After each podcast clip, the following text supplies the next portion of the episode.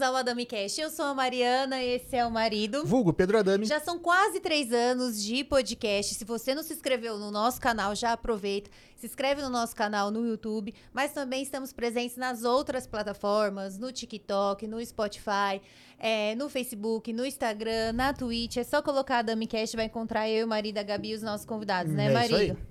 Inclusive, a gente tem um outro canal no YouTube que é Cortes Adamicast. Lá terá trechinhos de tudo que tá rolando aqui. Eu falo que são as melhores partes, né, marido? Ou não? Se você gostar do que tá assistindo, lá na descrição do vídeo vai ter um link. É só você clicar lá nesse link que ele vai te encaminhar pro vídeo completo. Já aproveita, compartilhe, curte aí, já segue a gente, né, É marido? aí. Pra dar, ajudar a gente, dar engajamento, né? E mais gente ficar é, sabendo do que tá rolando na nossa cidade, conhecendo os nossos convidados, né? Cidade e região, né? Sim, com certeza. E se você está pensando em construir sonhos, o Santa Helena Home Center, material para para sua casa aí, né, marido? Eles contam também com arquitetos, né? É isso aí. Que te ajudam aí, te auxiliam aí na construção, na reta final, muitos detalhes, né? Sim. Tendências, tem muita coisa em acabamento Essa também, parte de né? acabamento é muito complicada porque tem, tem muita opção, né? São, a quantidade de marcas e modelos é, é gigantesca e o arquiteto vai estar ali para poder te Sim. ajudar nessa reta final. Inclusive, o Santa Helena Home Center tem uma loja é, especializada em acabamento em Presidente Prudente, né? É isso aí. Mas as outras lojas é do piso ao teto. Se você vai encontrar não só a parte de acabamento, mas metais, elétrico, hidráulica, louças, enfim, tintas. Já que a gente tá falando de loja em Presidente Prudente, vocês já foram na Brinquelar. Gente, aumentou o espaço na Brinquelar em Presidente Prudente. Pois Agora é, espaço a, novo, home decor. é a Brinquelar Home Decor, né? Já era grande. Já era grande, né? Agora o espaço Tá ainda é maior. é.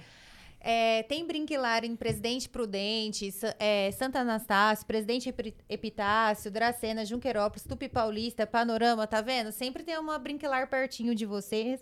É, tudo em 10 vezes sem juros, muitas coisas. Agora, material escolar É, também, né? A parte de às aulas, é. Uhum. papelaria, volta às aulas. E dá pra você dividir em 10 vezes sem juros, né, Maria? É isso aí.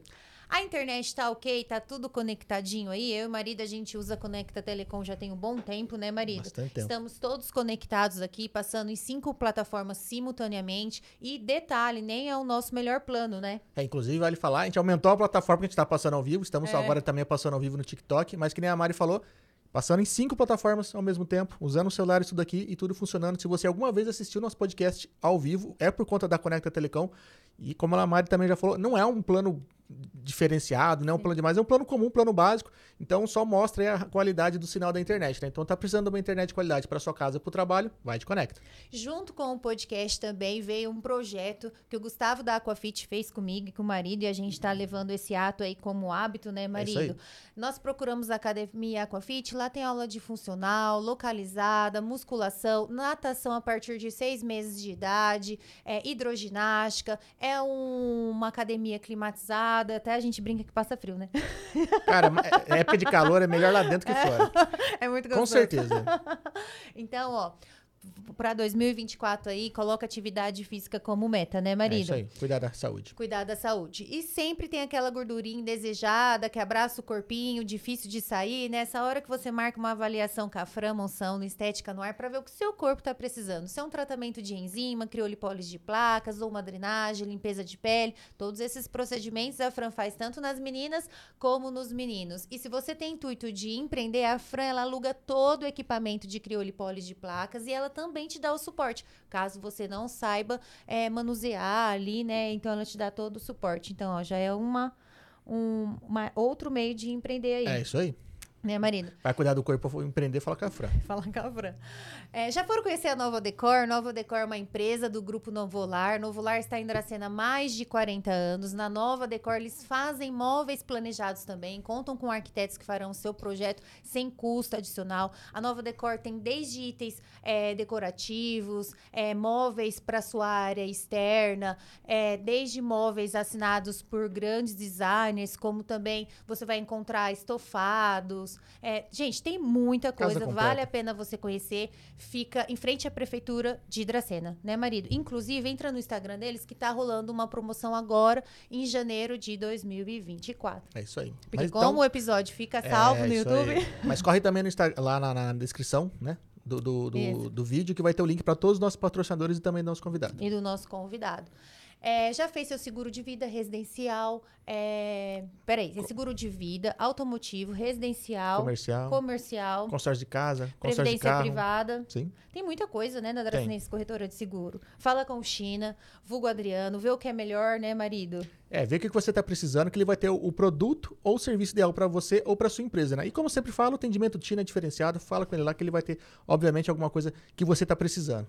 E se você quer estudar a faculdade de engenharia em Dracena, tá aberto agora os vestibulares, né, isso aí. marido? É, tem cursos que a mensalidade é a partir de 550 reais. Tá mais barato que escola. Tem cursos de engenharia civil, engenharia de produção, isso né? aí. É, todos aprovados, pelo- Reconhecidos pelo MEC. reconhecidos pelo MEC. É, fica na Avenida Expedicionário 1413, atrás da prefeitura, prefeitura, né? Nova, a nova decor na frente, ela é atrás, né? Já passa lá que vai achar tudo. Vai achar tudo ali naquele quarteirão. É isso, né, Marina? É isso aí. É, deixa eu ver, a gente tá esquecendo da Casa de Carne Bandeirantes da Família Tá Cebalos. cunhado, hein? gente, tá esquecendo, né? Gente, é tão prático. O final de semana tá chegando, ele já tem até o kit churrasco pronto. É amanhã, né? Já sextou, Sextou, né? né? Sextou, né, marido? É, mas ao decorrer da semana também, é tudo corridinho. Você tá sem ideia do que fazer. Tem o kit mistura, kit air fry, é, o kit hambúrguer, já vem tudo fracionadinho, temperadinho. Você não vai ficar com aquele cheirinho de tempero na mão, né? Eles fazem entrega Dracena, Junquerópolis e Tupi Paulista. ó. Então, Qualidade de cebalos, né? e qualidade de cebalos.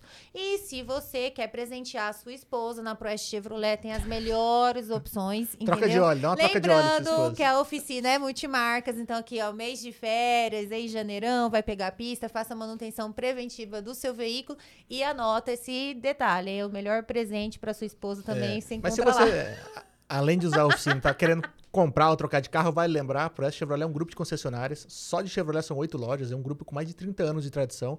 Então tem toda aquela garantia, aquele respaldo, né, do grupo forte como a Proeste. Então compra certa, compra na Proeste. Falei de todo mundo, não, Gabi? não falou. Quem que eu tô esquecendo, gente?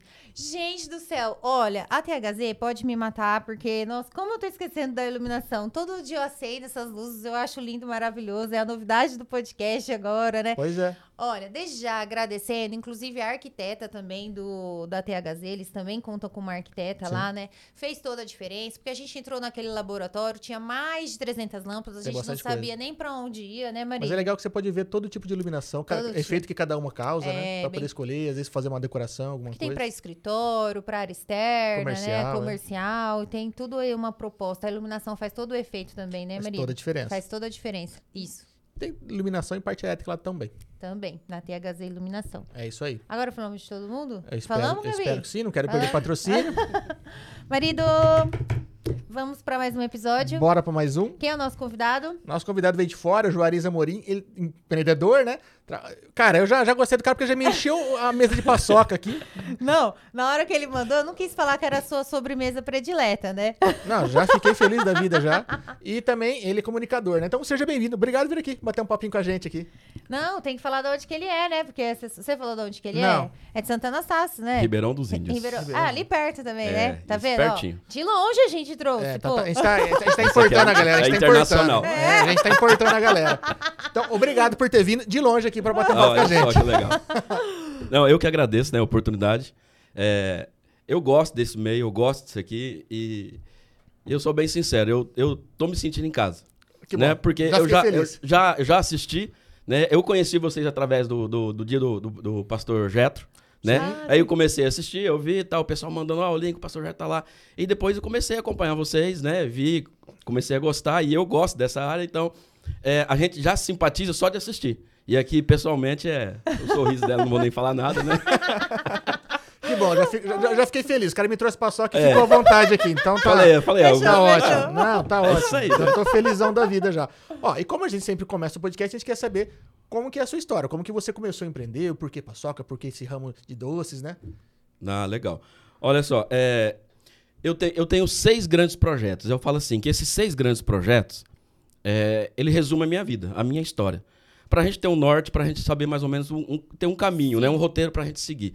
Então, nesses seis grandes projetos, o primeiro dele, é três primeiros estão já correndo, já estão andando. O quarto é aquele tipo assim, que tá no forno, fala baixa o fogo, que deixa só dar uma douradinha, deixa só dar uma chegadinha. O quarto projeto tá quase para sair e os outros é mais a longo prazo. Qual que é o primeiro projeto? Andar nos caminhos do Senhor, né? E pregar o evangelho. Esse é o meu primeiro projeto. Segundo projeto, família. Então, o primeiro projeto está andando por quê? Eu tenho uma vida de oração, uma vida de leitura da palavra e tenho pregado, tanto na igreja onde eu congrego, Sim. quando eu sou convidado e na internet. Sim. Né? Então, esse primeiro projeto já roda. Segundo projeto, família. Então, eu tenho minha esposa, né? Mandar um beijão lá pra Kátia, minha esposa. Meus dois pequenos, Samuel e o Lucas, né? Então, eu tenho uma família. É o projeto que está caminhando, né? Debaixo da graça de Deus. Terceiro projeto. Aí entra o empreendedorismo, que é a empresa, Fábrica de Dor JK, que também está rodando, já estamos aí há nove anos no, no mercado, trabalhando e tal. Quarto projeto. Esse é um projeto assim que eu tenho um carinho especial, que é o meu primeiro livro, né? Que legal. É, do- é, não desista de você, o nome do livro. Né? 12 passos para você mudar de vida. Então, é, tá assim, tem 10, já 10 capítulos escritos, né? Tô entrando no 11 primeiro. Então, por isso que eu disse que já tá no forno ali, já baixando o fogo para não queimar. Já e, tem uns né? 80% concluído ali já. É, 90. então, esse é um projeto que eu tenho um carinho, então esse está saindo do forno. Que é o quinto projeto. Esse é um projeto, posso dizer assim, um pouco mais ousado, que é o, a- que é o Agape Eventos. Que aí entra outras pessoas no meio, entra outras coisas. Mas é um, é, é um projeto voltado para quê? Para fazer eventos voltados para o empreendedorismo e para a família.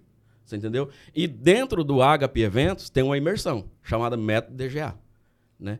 E onde que entra o nosso querido amigo Alexandre, né? O, o da- do Brinquilar, até dar um, mandar um abraço que é indicação dele, né? Quando a, Mariana me mandou, a primeira coisa que eu falei, eu falei, poxa, Ué, como assim? Como achou, Eu né? me chamar, como assim? Falei, mas a primeira coisa que eu perguntei pra ela, mas quem que indicou? Quem que falou? Falei, ah, foi o Alexandre Brinquilar. Falei, ah, Aham. legal. Então, esse é, é o quinto projeto. E o sexto projeto, que é o meu segundo livro, né? É, processo versus propósito. Quem não ama o processo nunca vai viver o propósito. E outro, e mais 10, 10 edições de um outro livro, que esse ainda não, não vou falar o nome, que, é, que esse ainda tá. Tá um pouquinho mais distante. É, esse aí tá, tá ainda tá no coração, tá sendo gerado ainda. Ah, tá certo.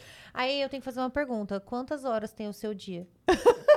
Bastante projeto Meu pra Deus rodar? Então. e por isso, é por isso que esses projetos, ele tem prioridade, né? Sim. Então, por isso que eu cheguei. Primeiro é o quê? Deus, Aham. né? Porque sem, sem Deus não tem como eu ter a família, não tem como eu ter o trabalho. Então, vai nessa, né, né, nessa linha. Então, a primeira é andar nos caminhos do Senhor, família, Sim. emprego, depois o livro, né? E vai nessa caminhada. O livro eu estou escrevendo já acredito que há uns três anos, né? Tem vezes que eu fico dois meses sem sentar na frente ali para escrever nada. Já teve vez de eu sentar, é algo assim tão que Deus me entregou, que tem vezes que eu sento na frente do computador, eu abro lá, eu coloco, eu fico ali e olho, tá na minha mente, tá no meu coração que é para escrever, mas eu não escrevo nada. Eu fico ali olhando, falo, não é a hora. Não é a hora. E foi interessante que um dia eu fui pregar lá em Ribeirão dos Índios mesmo. Eu tava pregando ali, quando eu acabei de pregar, o Espírito Santo falou assim, ó, esse daí é o último capítulo. Olha que legal. O que você pregou hoje é a base, é a base do último capítulo. Falei, cara, agora eu tô entendendo, porque muitas vezes eu sento lá E não e escreve. não não tem nada vai. para escrever, porque ainda Deus não mostrou ainda, Sim. né? Então eu vou, eu vou, eu vou nessa linhagem. Então a primeira, a primeira é o quê? É andar nos caminhos do Senhor, né? E pregar o evangelho. Como que isso começou? Isso começou antes de tudo eu tenho que falar do meu pai e da minha mãe, né? Porque se eu tô aqui é, é por causa Com deles certeza. né? Eu vim de uma família muito humilde, muito, muito humilde mesmo. É, meu pai e minha mãe veio da Bahia. Não é, quando eu falo Bahia, não é Salvador, Carnaval, é praia, não. É, é, de um, é de um lugar lá que você chega lá de ônibus, tem que pegar, até hoje, que você tem que pegar, um- montar num caminhão e a- pra chegar naquele lugar lá. Tipo, o lugar que chegou a energia há 5, 6 anos atrás. É tipo escurinho, de caculé. né? É, você entendeu? Então é, é um lugar assim. ah, é, Caculé, é- é, é sertãozão mesmo. né? é coisa- Então, me- meus pais vieram de lá pra cá, né? Os meus dois irmãos mais velhos vieram já da Bahia. Eu e a minha irmã nascemos aqui no estado de São Paulo. Então, é, eu vi a minha mãe, eu tenho uma base de família muito boa, né? Porque mesmo sendo muito humilde, muito precário na situação, mas eu cresci vendo meu pai e minha mãe batalhando, cara. Trabalhando, trabalhando de sol a sol. Quantas vezes eu lembro, eu lembro de coisas que minha mãe fala, filho, como que você lembra? Você tinha 5 anos de idade, cara. Como que você lembra de um negócio desse? Debaixo de uma bacia, debaixo de um, de um pé de café, catando algodão junto ali, com um saquinho nas costas, pequenininho, para dizer que estava ajudando. São coisas que minha mãe fala, cara, você lembra disso mesmo? Eu falo, eu lembro. Então eu cresci nesse, nesse ambiente, sabe? Um exemplo, né? É, o pessoal trabalhando. E, e- e tem uma cena de quando eu era criança que essa, essa, essa eu vou sempre seguir comigo, eu sempre vou levar comigo.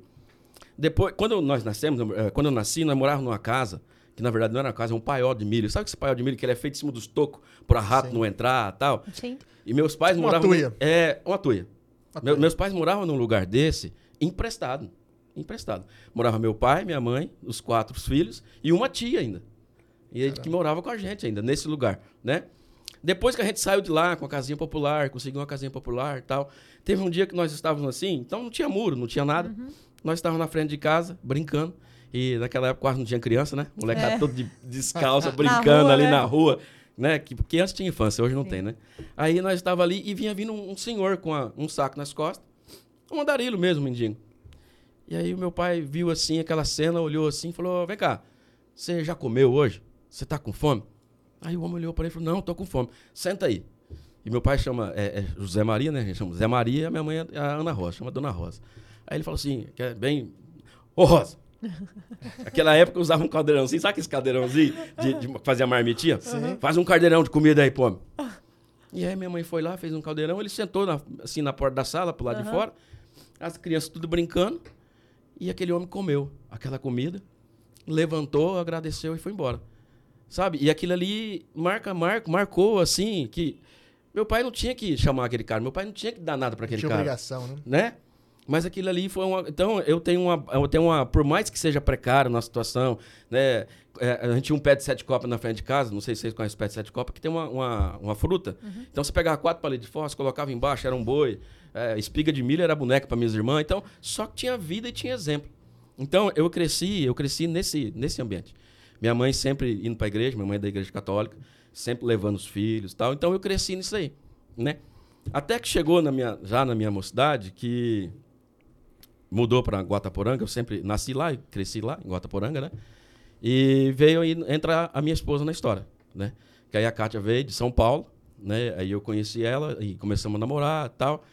E, e ela era a mãe dela da igreja. E eu, a minha, eu ia com a minha mãe, mas aquele sabe aquela... aquela Vai porque tem eu, que ir, eu né? vou porque, sei lá, né? Vamos lá. Vou acompanhar a Vamos mãe. fazer uma média com a família aí, né? Mais ou menos assim. Mas, então eu ia, eu frequentava. Mas já é um começo também. Não, mas já eu, eu fui criado também nessa, Sim. Tá bom? Aí eu, beleza. E a Kátia, era, a mãe dela era evangélica. Ela, então, quando nós começamos a namorar, eu esperava ela sair da igreja.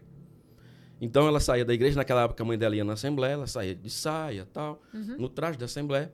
Entrava pra dentro, eu ficava esperando. Ela já saía no traje meio que piriguete, dizendo assim. com, todo, re- com todo respeito, amor.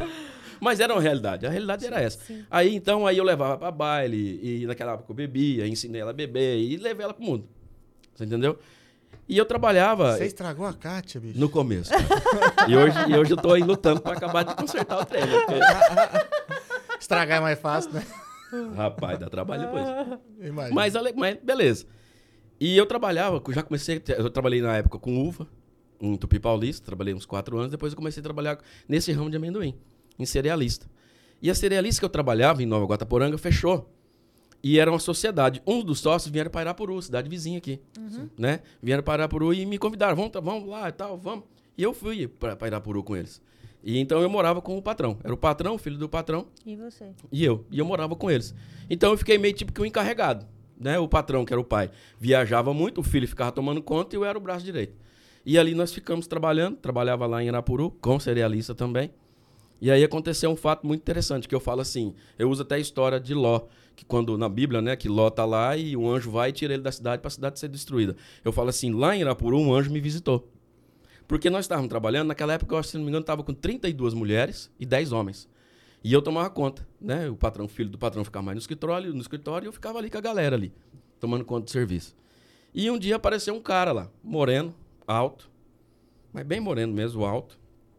E deu certo que ele chegou num dia pedindo trabalho. E quando nós estávamos precisando de gente para trabalhar. E esse cara começou a trabalhar lá. Uns dois dias que esse cara estava trabalhando, eu descobri que o cara era pastor. Ah, pra quê, cara? Quando eu subi, quando eu descobri que esse cara era pastor, eu comecei a entrar na mente desse cara, a perturbar a vida desse cara de um tanto. Não, mas tirando, tirando sarro, tirando onda do cara, sabe assim? Tirando a paz do cara mesmo. E eu chamava uma galera, ô, pastor e tal, e, e eu fiquei assim. E aí ele começou a, a. E ele muito calmo, muito tranquilo.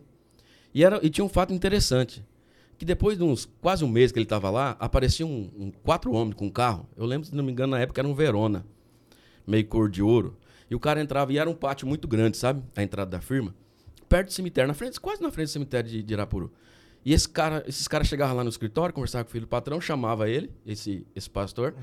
deixava uma cesta básica lá, e, esse cara, e esses quatro caras sumiam. E todo mês acontecia isso, né? E aí ele começou ali se enturmar, muito calmo. E na hora do almoço começou a pregar a palavra pro filho do patrão. Na hora de ir embora começou a pregar pro filho do patrão. E ele foi, e eu só olhando aquilo ali, tirando sarro do cara. E teve um dia à tarde que aconteceu um fato muito interessante, que tinha um carregamento, e lá eram três setores o barracão, né? Então era muito manual naquela época, não tinha esteira, não tinha, sim, né? Sim. Era bem manualzão mesmo. Então Lombava nós, tudo, né? Era, de falar assim, vamos queimar um pro outro, né? Erguia, colocava no outro e tal, e carregando. O que que eu fiz? Eu fiz uma estratégia. Falei, eu vou esperar ele levar um saco. Na hora que ele colocar, que ele estiver voltando, eu vou de, de, de, encontro. de encontro com ele, porque aí eu vou tirando o sarro dele. E esse carregamento era depois do horário ainda, cara. Nós trabalhamos até 6 horas, era depois do horário. Aí eu passava e falava assim, rapaz, trabalhando até essa hora para dar dinheiro para a igreja. Rapaz, e foi. E o motorista do caminhão era pior do que eu.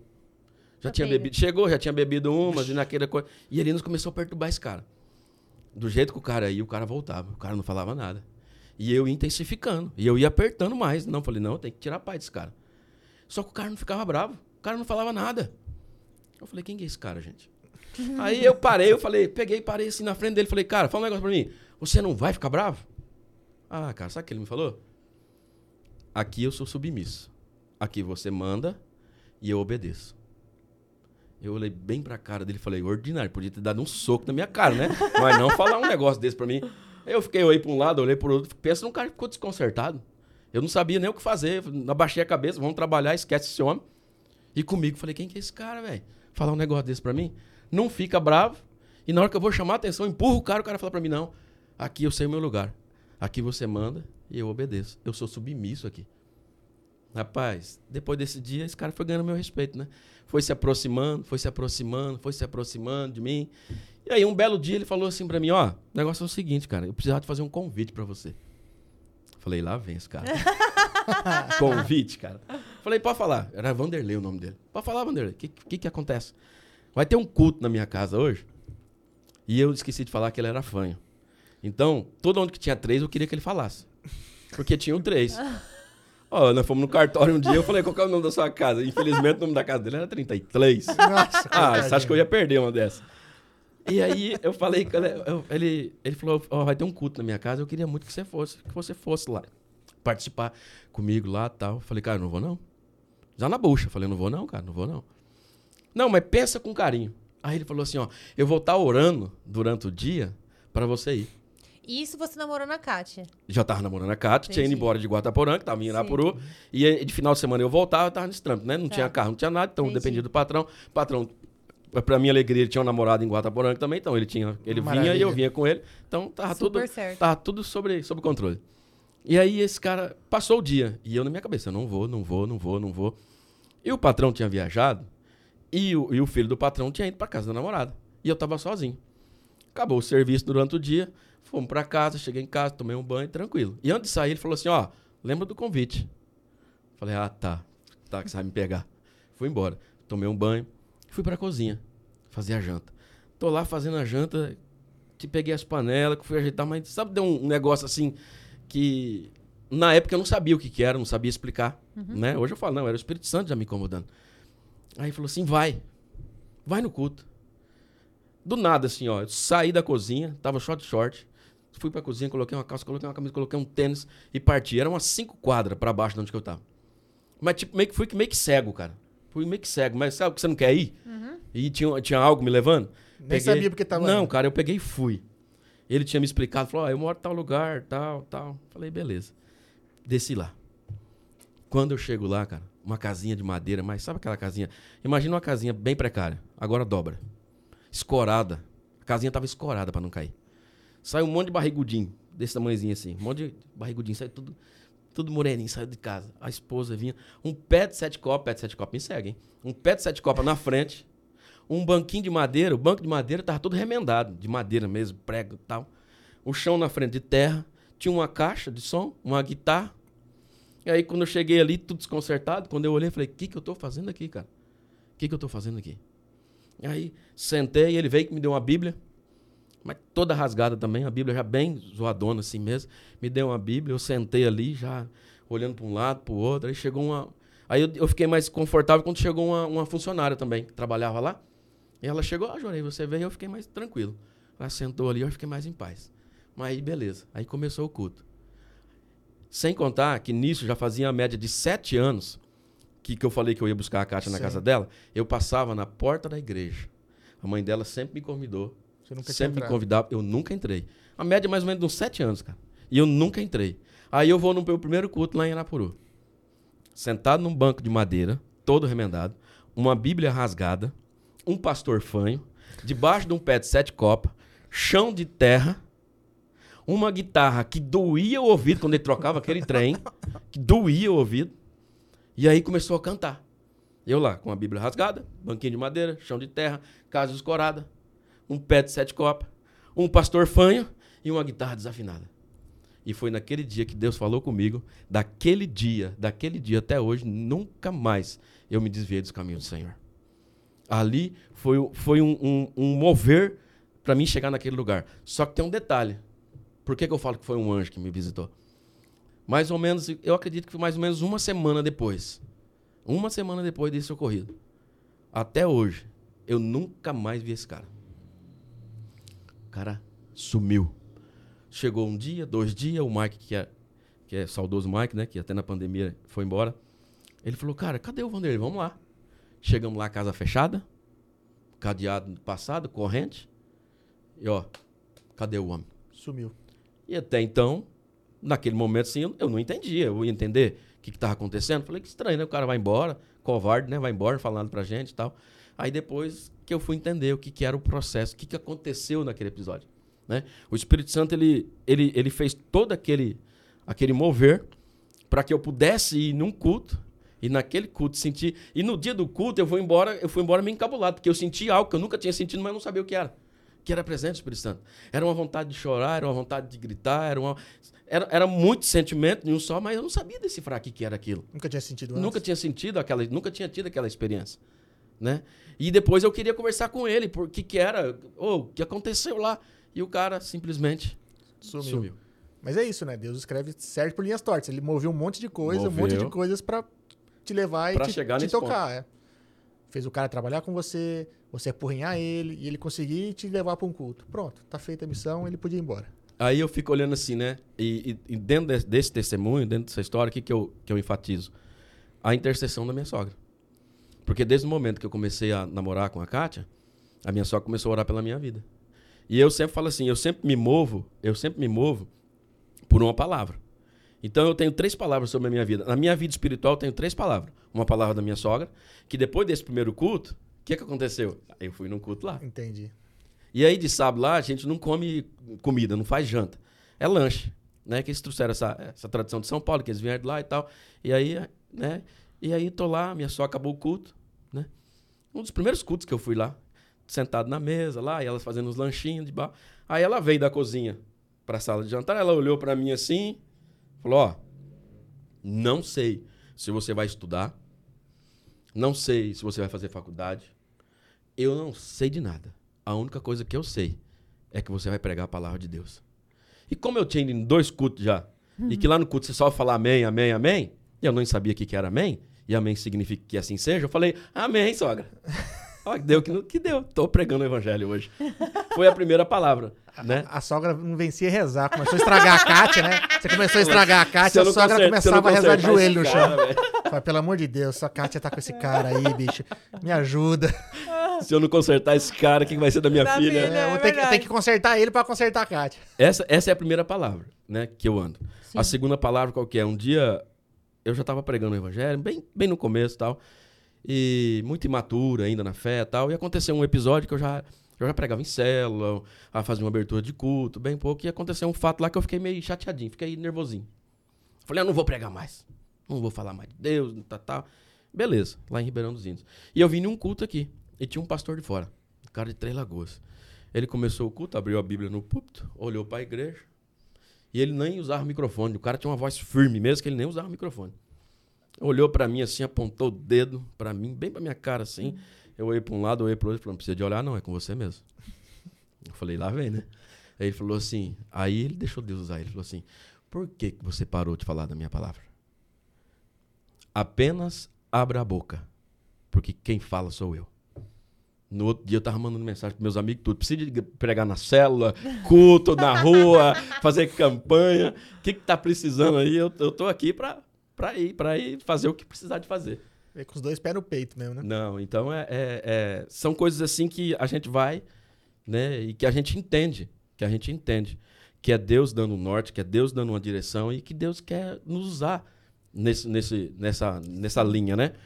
E a terceira palavra foi um dia que eu tive um, um recebi um telefonema de um amigo, falei, cara, ele falou, cara, o Serginho, o nome dele, falou, cara, eu tô aqui com o pastor Leonardo e ele quer ir, ele falou que teve já sonhou com você três vezes, nos, nos três vezes no sonho Deus disse que é para ele conhecer você. E ele tá aqui na minha casa. Eu Falei, cara, tô saindo para Prudente. Eu falei para ele que não é fácil encontrar você aí. Mas era uma quarta-feira, né? Aí ele falou assim: mas tem culto aqui hoje na igreja dele. Dá um jeito de vir aqui. Eu falei, cara, eu- de quarta-feira eu tô chegando entre 9 e meia, 8 e meia e 9 horas em casa, cara. Mas se, se der certo, eu, eu vou. Beleza. Carreguei o carro e fui fazer minhas entregas. Olha, olha pra você ver. Toda quarta-feira, cara, quando eu chegava mais cedo, eu chegava 8 horas.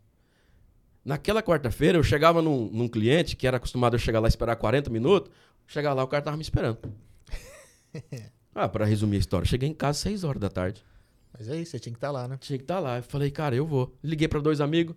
Falei, ó, tô indo pra Emilianópolis, que a gente, é, é, a gente fala que é a vila, né? Vila Emília. Tô indo pra vila e tal. Vamos lá, vai ter um culto lá, vamos, vamos, vamos, vamos. Beleza, daqui a pouco eu tô passando aí. Vou passar uma água no corpo aqui, virar o avesso, tô indo. Deu tempo certinho. Peguei, fui. cheguei lá, o culto tinha começado. Aí foi uma benção o culto e tal. Quando acabou o culto, o pastor já ia dar a benção, ele falou assim: Jorez, você sabe por que, que você tá aqui? Ele olhou bem dentro dos meus olhos, assim, lá do púlpito, e falou assim: ó.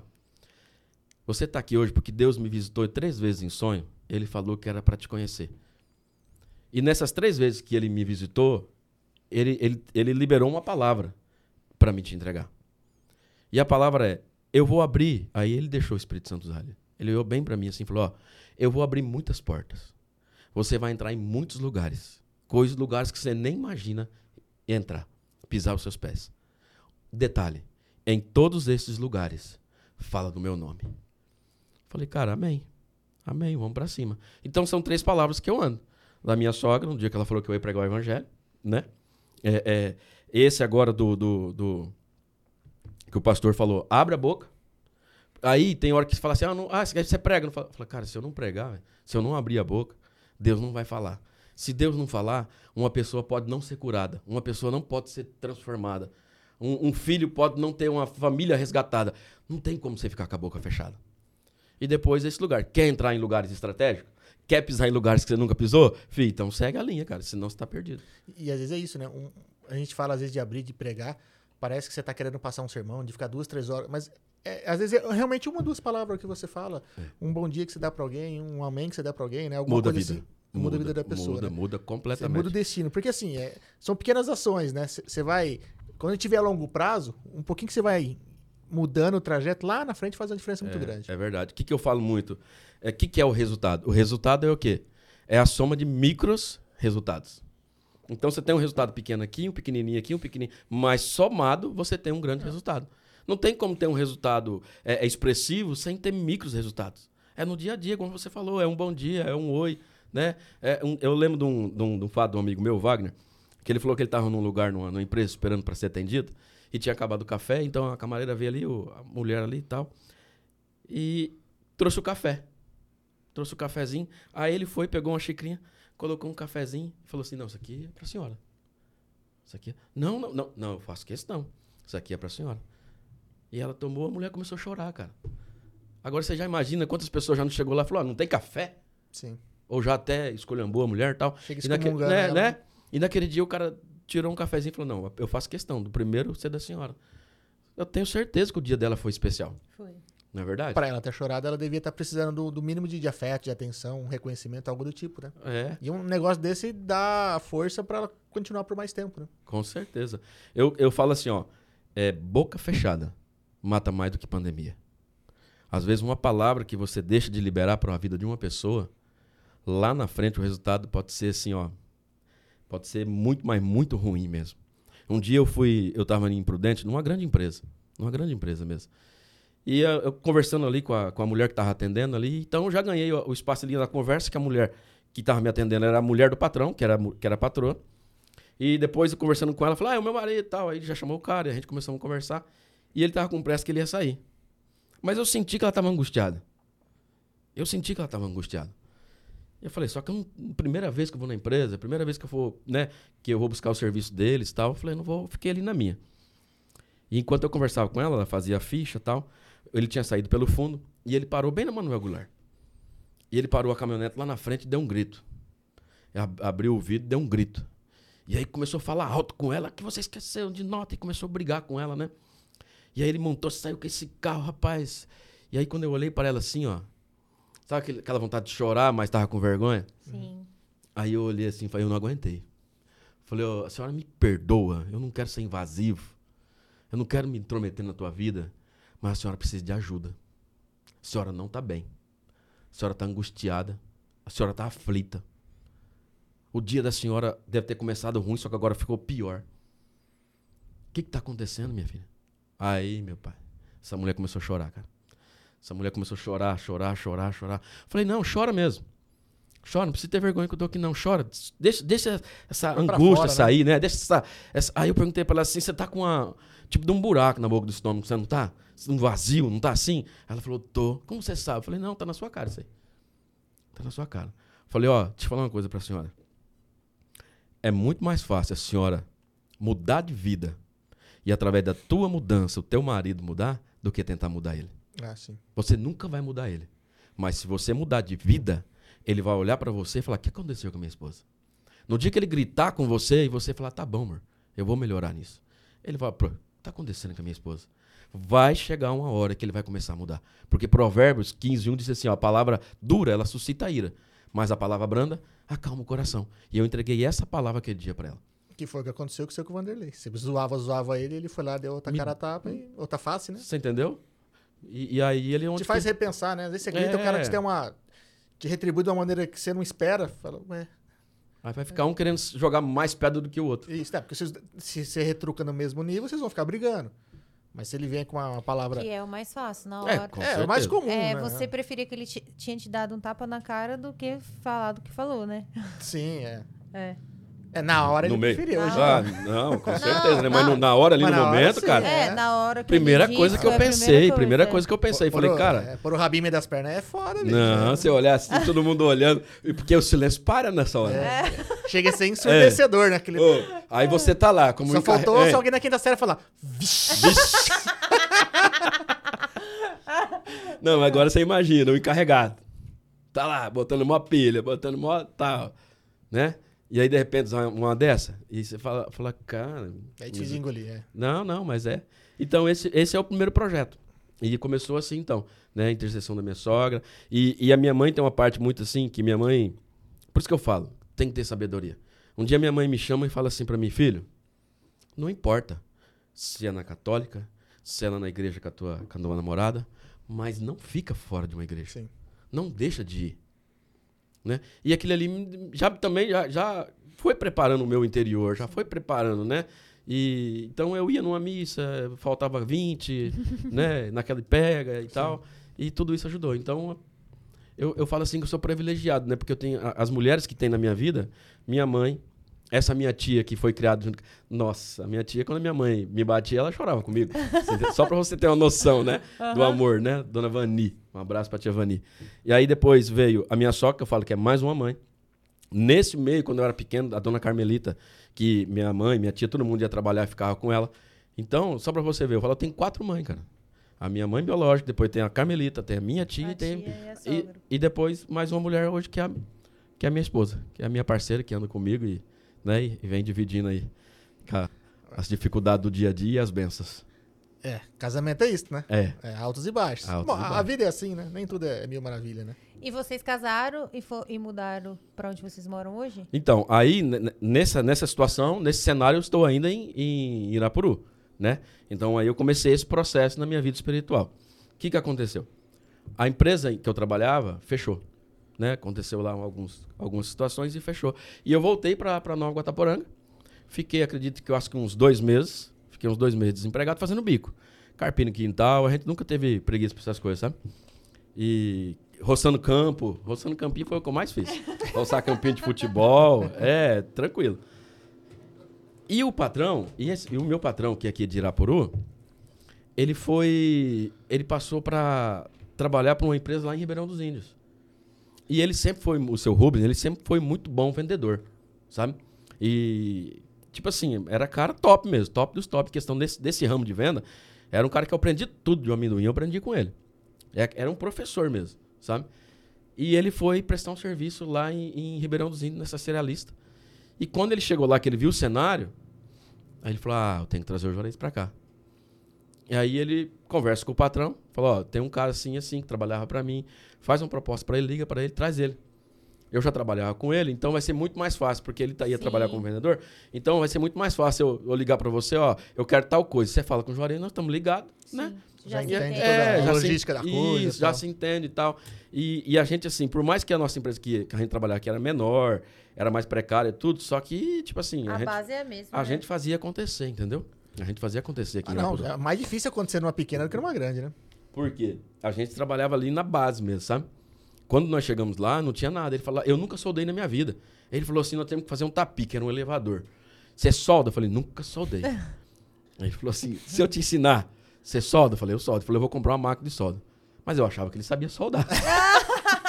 ele já tinha visto como que funcionava a coisa. Só pra você ter uma noção, esse cara compra uma máquina de Ainda solda. bem que era uma solda, não era avião. Não, olha só. Esse cara me compra uma máquina de solda, co- compra umas chapas de ferro lá e fala assim, ó, cuidado pra não grudar. E aí, pô, rapaz, ficou daqui, não ficou daquele jeito, mas rodou. cagadinho de pão. não, né? rapaz, do céu, fizemos um negócio lá e ele, ele tinha muito, muito esperto pra isso, muito inteligente.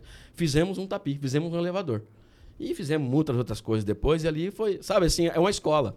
A vida é uma escola, né? Você vai tocando. E aí, então, ele, o Robertinho, que é o Aldo Roberto, que era dono da empresa, entra em contato comigo e tal.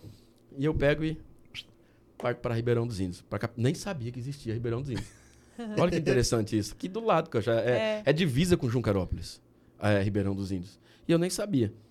Divisa com Junqueirópolis. Fundo, o Rio do Peixe, Ah, tá, tá. divisa é... É que você imagina uma pista aqui, né? é, é É que, é que assim, é, algumas cidades aqui da nossa região, elas são muito grandes em extensão. Sim, Tipo, sim. Tupi Paulista, Isso. mesmo em termos de extensão, ela é maior Ela que é maior que Dracena. Dracena. é É verdade. bem grande, é.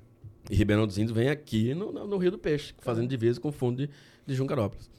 Aí, então, nesse esse ponto, eu, aí eu mudei. Eu fui pra lá e eu viajava, né? E eu viajava, e ia pra lá, ia pra cá, todo final de semana, ficava lá. E a empresa foi crescendo, foi crescendo. E eu entrei lá só como, pra, como na, na época falava que era maquinista, né? Soldador ali entrou. É, olha só. Maquinista, vulgo, soldador. Soldador. Mas nessa época eu já tava já fazendo uns, uns, uns cordãozinhos, mais ou menos. Ah, já, já não era mais cagar de não, pombo, né? não, não. E aí eu fui pra lá, aí ele falou, fez uma proposta, falou, ó, vem, fica aqui uns três meses, dependendo de como a gente combinar, do que o seu trabalho aqui, se me interessar, né, depois nos três meses eu te registro, tal, pra resumir, 15 dias tava registrado, já tinha arrumado um lugar pra mim ficar lá, já tava morando lá na empresa, e aí eu comecei a trabalhar lá e, e fiquei lá. E aí eu namorava com a Kátia, todo final de semana eu voltava, e aí começa a, a outra história sobre, aí começa meu segundo projeto, que é a família. Eu lembro que eu fui pra lá assim numa época que nós trabalhava aqui, eu tinha tomava conta de muita gente. Era era muitas mulheres e era na e não era assim, era por dia, era na como que fala assim, né? Trabalhava na produção. Entendi. Então, se, o que fazia, ganhava. Então, não tinha aquela responsabilidade.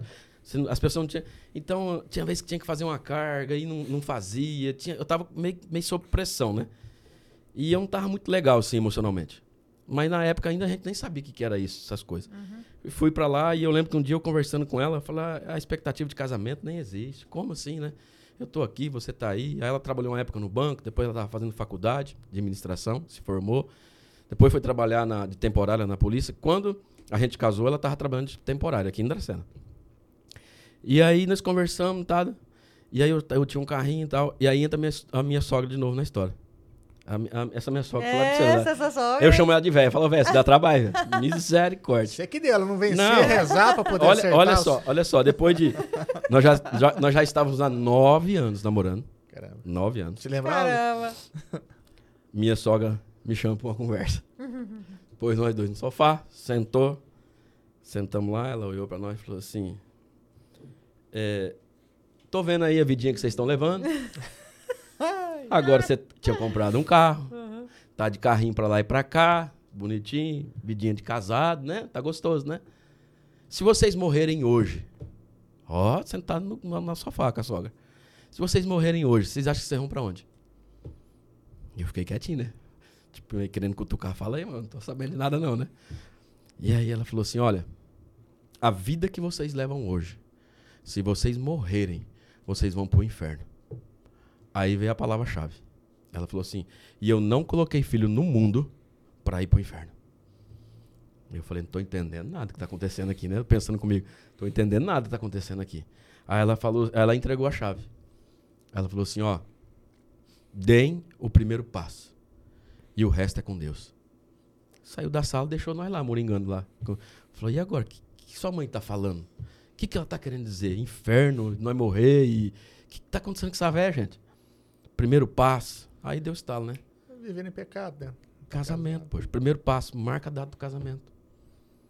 E aí ele falou, beleza. E a gente se conheceu é, é 25 de abril. Ele falou assim, vamos marcar então para daqui um ano? 25 de abril? Vamos marcar. Aí marcamos o casamento. Pra depois, que então, no dia que fez 10 anos de namoro, Foi o dia que casou. foi o dia que casou. Né? Mas numa conversa, numa, num aperto da barrigueira da minha sogra. Conversa na prensada. Uma prensada, tipo assim, ou vai ou racha agora. Você entendeu? Então aí começou a, a- Nós marcamos, e aí veio a história assim, né? Dá o primeiro passo. Dá o primeiro passo. E eu lembro que foi eu, a minha, a minha namorada na época, e, e ela fazia o orçamento do casamento. Cara, a gente voltou, a, minha, a, a Kátia mesmo naquela noite falou, cara, Não vamos casar. tava toda empolgada, né? Vou casar. Vou casar. Já tava fazendo plano, projeto, já imaginando. já, Aí o é, valor. imaginando entrando de branco na igreja, toda aquela coisa. Quando a gente fez o orçamento, falou, não tem possibilidade de a gente casar. Não tinha nenhum cachorro ainda. Falou, como que nós vamos casar? Aí, as- de novo, a sogra falou, calma, calma. Vamos colocar na presença de Deus, vamos orar. E Deus vai... Vocês já deram o primeiro passo. Fique em paz. E assim foi, cara. Foi assim, sobre, sobrenatural. Foi surreal. E começamos, e aí um entrou com uma coisa, um entrou com outra, e, e quando foi ver... Deus preparou tanto, cara, que só pra você ter uma noção, começou uma reforma no Centro Comunitário de Nova Guataporanga. Quem, depois da reforma pronta, tudo prontinho, pintadinho de novo, primeira festa qual foi? Nossa, Nosso casamento. Até isso Deus preparou. Todos os móveis da casa. Sogro, oh, meu finado sogro fez um fez, fez empréstimo. Minha sogra fez empréstimo. e meu pai paga a carne, e minha mãe não sei o quê, e o meu irmão dá o som, e o meu primo dá, e foi, rapaz, pensa numa festa. Dá-se um jeito, né? Mas pensa numa festa. Mas isso você ficou morando em Nova Guataporã e trabalhando lá. Eu tava aqui em Ribeirão dos Índios Ah, e a minha esposa em Nova Guataporanga e Entendi. trabalhando em Dracena. entendi. Aí quando a gente casa, aí eu tiro férias, Aham. eu tiro férias no meio do casamento, a gente se casa, eu alugo uma casa lá, né? E levo ela pra lá. E aí ela pega a transferência pra Prudente, que ela trabalhava no temporário aqui, Sim, né? sim, é trabalhava mais no batalhão. Sim. Trabalhava no batalhão. Ela pega a transferência pra Prudente, fica, acho que ficou uma semana só em Prudente e depois foi pra Álvares Machado, né? E aí a gente começou essa trajetória lá e pagando aluguel, pensa numa dificuldade. Pensa numa dificuldade. E aí eu tinha um carrinho e aí começa pula para aí, olha que interessante. E aí ne- nessa pegada aí é, é, começou também a questão de, de empreender, por quê? Era uma situação tão difícil que eu não tinha dinheiro para colocar o combustível para vir ver os pais, para vir ver a família. E muitas vezes era só que mandava, era o irmão que mandava. Eu falei, cara, e aí eu lembrava que quando eu estava em Irapuru, tinha um pessoal de Tupi aqui, de Dracena, que comprava amendoim picado. Um saquinho de 25 quilos, 10 quilos e tal. Aí eu falei, rapaz, eu acho que pode ser um meio de eu vender amendoim para esses caras, porque lá fechou e estão sem, né? Dá pra bancar a viagem. bancar a viagem. E aí foi. Liguei pra um, consegui o telefone de um, consegui uns três caras, já tá. Na primeira viagem já livrei o combustível. Com, com menos de seis meses, já virou um negócio. Já conversei com o patrão, já conversei com o patrão, falou o negócio seguinte, ó, preciso de um preço melhor, né? Tá- tá pegando Nessa época eu já era encarregado de produção, né? Nessa época eu já estava tomando setor desde a entrada do amendoim na empresa até a saída, com checklist, com, com, com tudo. É, é, soltar serviço, tudo. Eu tava já nesse Já controle tinha de mais tudo. responsabilidade. né? É, é, já tinha conhecido, já estava caminhando, né? há Algum tempo junto já. Então, eu tava nessa pegada aí. Falei, ó, eu preciso de um preço melhor e tal. E aí eu comecei a comprar e, e revender, Né? E eu trazia. Então, que, veja bem, um cara que quer 25 quilos de amendoim, o cara pegar um carro, sair de Dracena e ir lá em Ribeirão dos Índios Não buscar, vai fazer isso. cara, não, Não tem come. como. É. Aí eu venho, e, e engraçado, até hoje eu faço isso. Até hoje eu faço isso aí. Eu não deixei os caras na mão. Eu não deixei os, os clientes na mão. Então, tem vez que o cara tá lá, ele tem um. Lá no- eu vou lá no quartinho dele, lá no fundo, tiro a bicicleta velha dele, do lado, é naque- tem uma latinha lá tal, eu coloco lá naquele lugarzinho. Isso já faz nove anos. A mesma coisa, colocando ali. Nove anos não, isso já faz 15 anos. Nove anos que eu tenho empresa. Né? Então, a- aí eu levo os 25 para um, junta com 25 do outro. Já teve semana de eu trazer mil quilos de amendoim Caramba. no- com a margem. Aí o que aconteceu? Aí eu tive que trocar de carro. E aí foi começando a empreender mesmo, né? E no meio é disso. que a gente fala, né? É, No Brasil, é muita gente. é, A gente não é muito preparado para empreender, né? A gente não tem nada, nenhuma base na escola, nem de economia doméstica, né? Não. O pessoal não sabe nem cuidar de uma casa. Então o brasileiro, na grande maioria das vezes, ele empreende por necessidade. Né? necessidade. Não é porque ele quer, que é o sonho dele. Não, Até porque no Brasil a gente foi muito incentivado a ter. Ah, vai lá fazer um concurso, né? é isso. E, e é difícil alguém te incentivar a empreender. O que, que você quer ser quando crescer? É, ninguém fala empresário, Não. ninguém fala que quer empreender, que quer ter um- uma fábrica, uma loja. É muito, é muito raro isso, né? É Ao contrário de alguns países como os Estados Unidos. E é isso, você precisava e foi lá e deu um jeito, né? É, você, fala, ó, você viu uma oportunidade, né? E falei, não, aí já começamos. Sabia da carência deles, da É, necessidade na deles. necessidade. Então eu falei, sem juntar a fome, com a vontade de comer, né? E vamos embora. E aí deu certo. E aí a, a, a Kátia estava trabalhando, só que aí acabou o, o período dela, porque é temporário, né? Acabou. E aí a coisa começou a ficar difícil mesmo, né? E aí Começa a a pingar menos em casa. É, aí ela fez um concurso. Ela fez um concurso lá na prefeitura, lá, passou. Mas isso depois de um ano, dois anos que a gente tava passando um perrengue danado. E com a graça de Deus ela passou e já deu uma estabilizada. E aí falamos assim, né? E, e quando eu vinha trazer o amendoim, aqui na, aqui na, na em Dracena tem uma empresa também, de, de paçoca, né? E aí eu comecei a ouvir, na época do frio, vende muito doce. E eu cheguei num lugar, o cara falou, ah, eu fui lá hoje picar, queria 50 pacotes, só tinha 25. E esses caras que eu entrego é tudo doceiro. Então os caras, né? Chegaram no outro. Ah, hoje eu tava lá e queria 30 pacotes me entregou 10. Aí deu um estalo. Falei, cara, Falta. eu vou dar um jeito de fazer paçoca. Só que eu já tinha um desejo dentro do coração de fazer a linha de amendoim frito. Como eu mexia com amendoim, então eu queria fazer o amendoim frito e tal, né? E, e só que aí apareceu essa ideia. E aí eu conversei com o Chaves, que é aqui de Dracena, falei, cara, eu queria começar a fazer paçoca e tal, não sei o quê. O Chaves falou assim, eu tenho uma receita, não é a original, é uma receita, eu te entrego ela, eu te dou ela, uma receita aí.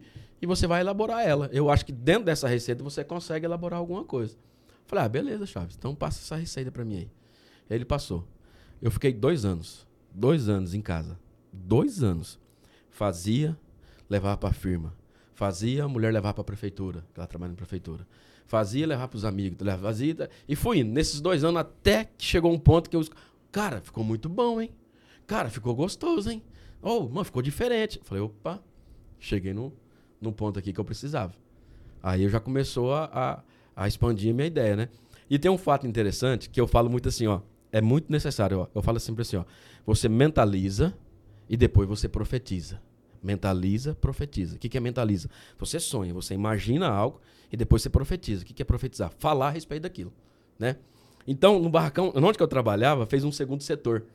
E era um barracão de 16 por 40. E o portão tinha 8 metros. O que, que eu ficava imaginando? Cara, um barracão aqui. Aí eu fiz um, um- eu fiz um dia que eu fiz uma risca com o pé.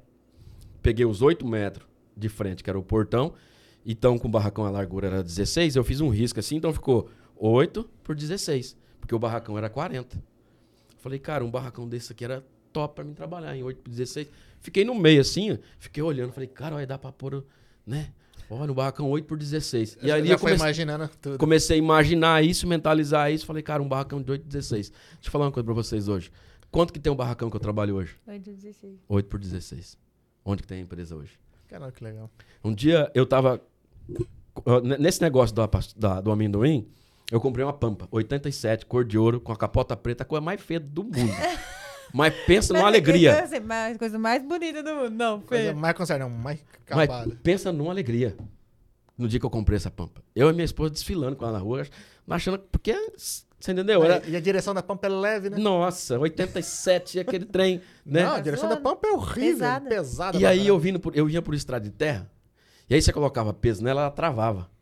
E fazia um barulho, porque o cara arrancou a, a parte da roda e, e, e na hora que ele foi soldar, até parece que foi eu que soldei aquele tempo.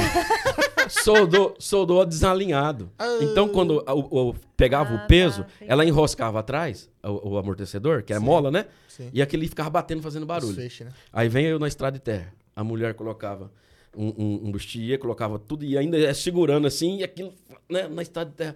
Falei, amor, um dia ainda vou comprar um S10, vou comprar uma caminhonete, esse sofrimento seu vai acabar. Falei, escuta o que eu tô falando. E aí eu comecei a alimentar isso na minha cabeça. Não, eu tenho que comprar um S10, um S10. Qual que foi depois da, que eu comprei? Um S10. Um S10. Um dia eu fui, na, um dia eu fui no, no, no- na Proeste. Sim. Um dia eu fui na Proeste. Falei, vontade de comprar um carro zero. Nunca tinha comprado um carro zero. Fui lá um Prisma 17. Entramos dentro, fizemos conta, tudo. Deixamos os vendedores. Cara, falou, hoje não vamos vender um carro.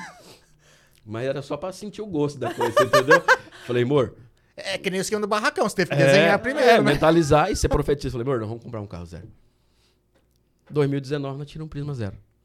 Então você fala, mentaliza e você profetiza. Então você cria algo na sua cabeça, né? E você começa a alimentar. Quando eu tinha mais ou menos uns 14 anos de idade, louco por uma bicicleta, e começou tudo aí, ó. Eu louco por uma bicicleta, e eu lembro que na época a bicicleta do Paraguai, uma vizinha nossa que fazia um consórcio, 170 reais, era 17 reais por mês minha mãe pagava. Então, pensa numa agonia todo mês esperando esse sorteio.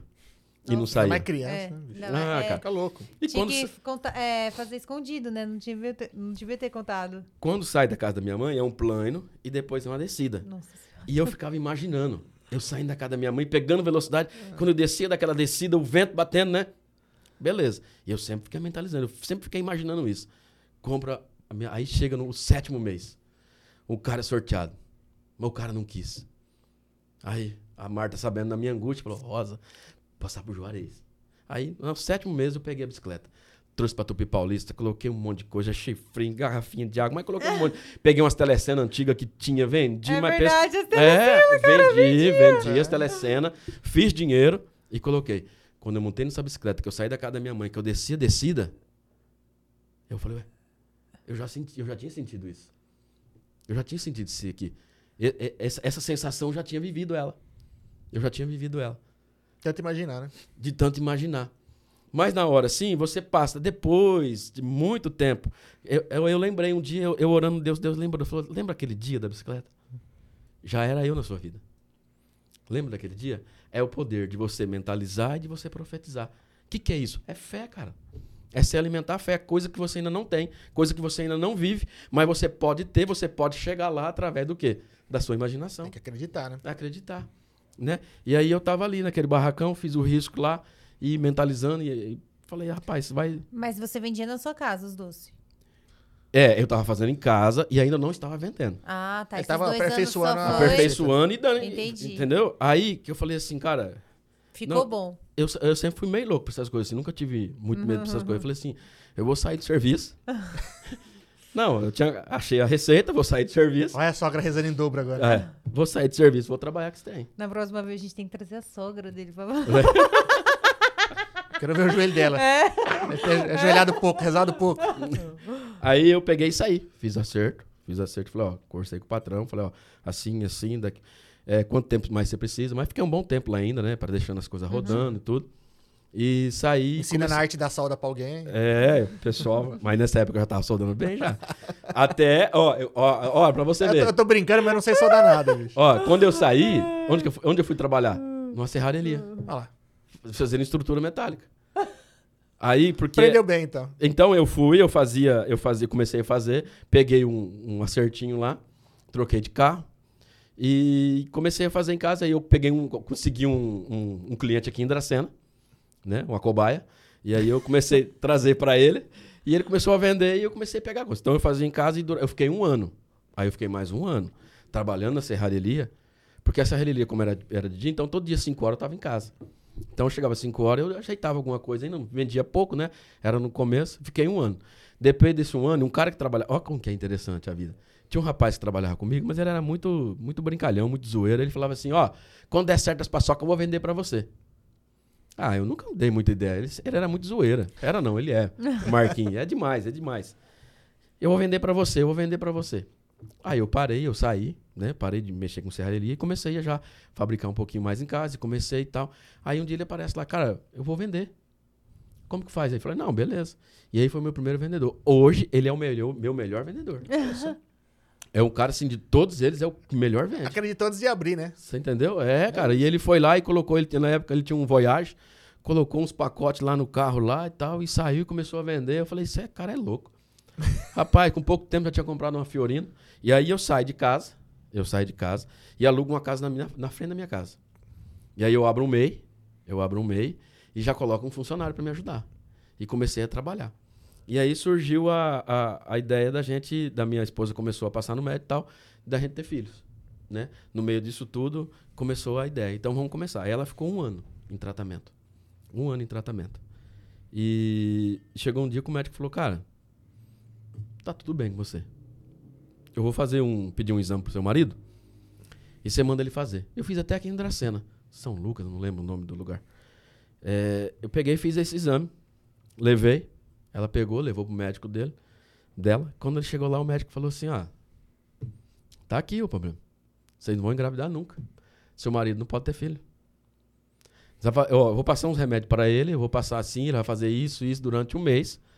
E depois, durante, depois disso aqui, você pede para ele repetir o exame e traz de volta para mim. E aí foi. E quando eu recebi essa notícia, que não podia ter filho, eu falei, cara, falei para ela assim, moral, eu vou fazer tudo que tiver que fazer. Eu vou no médico, procedimento, eu vou fazer tudo. Só que eu creio no médico dos médicos. Eu creio no médico dos médicos. E, e ficou. Aí passou um mês, tomei todos os remédios, fez o exame de novo. Voltei aqui em Dracena, fiz os exames. Levou para ele e o médico falou: Cara, não mudou em nada. Não mudou em nada. Vai ter que procurar um médico especialista para fazer tratamento e papapá, aquela história toda que a gente conhece, qual que é. Uhum. E aí chegou um dia que eu tava trabalhando, peguei o notebook, levei, coloquei uns louvor. E aquele dia, aquele dia quem comeu paçoca comeu com, com choro, realmente. E eu passei o dia inteiro em oração e orando. E eu fazia duas perguntas para Deus na oração. Falei, Senhor, como que eu não vou ouvir papai, eu te amo? Eu falava assim, na oração. Como que eu não vou ouvir papai, eu te amo? E como que eu vou chegar em casa e eu não vou escutar papai, papai, papai? Cara, eu passei o dia inteiro orando. O dia inteiro orando, cara. E falando com Deus isso. Sozinho. Sozinho em casa. Passei o dia inteiro. Beleza. Era uma quinta-feira. E dia de quinta pra nós lá tem culto. Pastor Ramalho na época. Aí, beleza. Chegou no culto. Tinha um cara de, de Minas filho do pastor Jair de Emilianópolis, estava ali com a gente. E aí o pastor falou assim, o Ramalho falou, Juarez, eu posso... Vamos passar lá para a gente comprar, para pegar umas... Mostrar, né, a paçoca Sim. e tal pro, pro menino, Everson, se não me engano o nome dele. Falei, ah, pastor, vamos lá, beleza. E aí, cara, acabou o culto, nós descemos para minha casa. E como todo bom pastor, peguei amendoim, dei amendoim para eles, dei paçoca. Eu lembro até as pessoas que estavam fez um círculo. Quando acabou, o pastor falou assim: Vamos orar? Falei, vamos, vamos orar. Fizemos um círculo demos as mãos. Eu, a Kátia, o Sérgio, que é um amigo de Emilianópolis, da Vila Paula, o, o Sérgio, o, o, Isaías, o pastor de, de, de, Minas e o pastor Ramalho, assim, de frente comigo. E ali ele fez uma oração, apresentou a empresa, apresentou meu, os meus sonhos, tal, tal, tal. E quando ele acabou, ele não largou da mão. Ele ficou olhando assim, ó, ele olhou bem dentro dos meus olhos e falou assim, ó, o que você pediu em oração hoje, Deus está enviando. Cara, eu tinha passado o dia sozinho, cara, orando o dia inteiro. Nem, nem minha esposa estava em casa. Ninguém sabia. Ninguém sabia da minha oração. Bom, ninguém entre aspas. Né? Sim, um, sim não sim, tinha sim. pessoa que sabia. E aí ele falou assim: Deus está enviando aquilo que você pediu em oração hoje. Aí, cara, aquilo ali na hora, eu falei: não é possível, cara, que coisa de louco. Falei, amor, Sabe o que eu pedi hoje? Eu orei por filhos. E aí foi tudo muito rápido, assim. Ali eu já, eu já tava na casa, na, na frente, né? E, e, nessa pegada aí nós já mudamos. Nós mudamos, consegui. Que aí eu tinha, tinha comprado um carrinho. É muita loucura. Vendi, troquei o carro no terreno. Troquei o carro no terreno, fiquei a pé, me sobrou 10 mil. E eu, não, e eu não tinha desejo de comprar um S10. Eu peguei e financiei o dinheiro. Peiton. E comprei um S10. Desempregado, poderia dizer assim. Começando uma empresa. Comprei um S10. E aí depois eu vendi o terreno.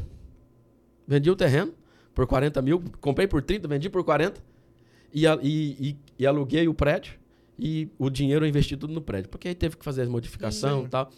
E de contrapartida, de contrapartida, eu mudo, eu mudo de casa também. Só que veja só, eu tô um dia trabalhando nessa casa, passou um amigo, que é esse Serginho, ele passou lá e a gente conversou um pouco tal. Ele, ele ia saindo, ele voltou e falou assim: Ó, deixa eu falar uma coisa pra você. Tudo que for seu, você não precisa de correr atrás. Tudo que for seu, vai chegar na porta da tua casa. Chegar na porta da tua casa. E eu tava alugando esse barracão, tá? O barracão tava quase certo já.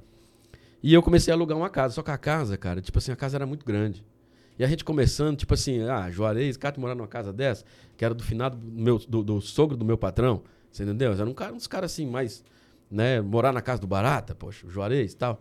E aí começamos a negociar aluguel, não deu certo. Esse menino vem e me fala isso aqui. Fala isso pra mim, ó, o que for seu, seu, vai vir aqui na porta. Ele nem sabia que tava negociando casa. Quando é à tarde, eu tô na, na, na- assim na garagem, assim, na área. O Robertinho, que era meu ex-patrão, passa. Ô, Juarez, bom, bom. Ó, pra você ver, o cara, um monte de carro na garagem, passa a pé na frente onde que eu tô. Falou, e a casa, deu certo? Falou, não, rapaz, não deu certo, não consegui alugar. Falou, eu vou mexer isso aí pra você, eu vou, vou, vou mexer esse, esse caldo aí.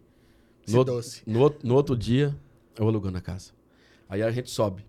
Então, a gente sobe, sai dali, eu, eu, eu alugo o barracão e a casa é na frente. Entendeu? E a gente aluga e a gente vai pra ali. Caramba. E quando a gente tá morando ali, poucos meses depois que a gente tá morando ali, vem a, a notícia, a surpresa. A Kátia tá grávida. E foi assim, um negócio muito legal, porque nós estávamos no culto, um dia de sábado, quando a gente começou os cultos era no sábado, que o pastor pregava no sábado em Ribeirão dos Índios e no domingo na, em Emilianópolis, né? E aí, cara, saímos para ir pro culto, eu fui na frente, a Kátia ficou para trás. Essa mulher não vinha, não vinha, eu já agoniado. Quando ela vem, ela fica na porta da igreja, cara. Cara, e roubou minha paz. Falei, o que, que essa mulher fica na porta da igreja, velho? Pastor pregando, louvor na porta da igreja. Aí eu fui lá falar com ela, amor, deixa, deixa eu aqui, deixa eu quietinho aqui. Deixa eu quietinho. Rapaz, pensa numa raiva que eu fiquei. Fechei a cara, e fui pra dentro. Fiquei lá. Acabou o culto. Então, todo culto, quando acabava de sábado, o que, que a gente fazia? Descia pra praça, que tem um lanche, comer um lanche com os amigos e tal.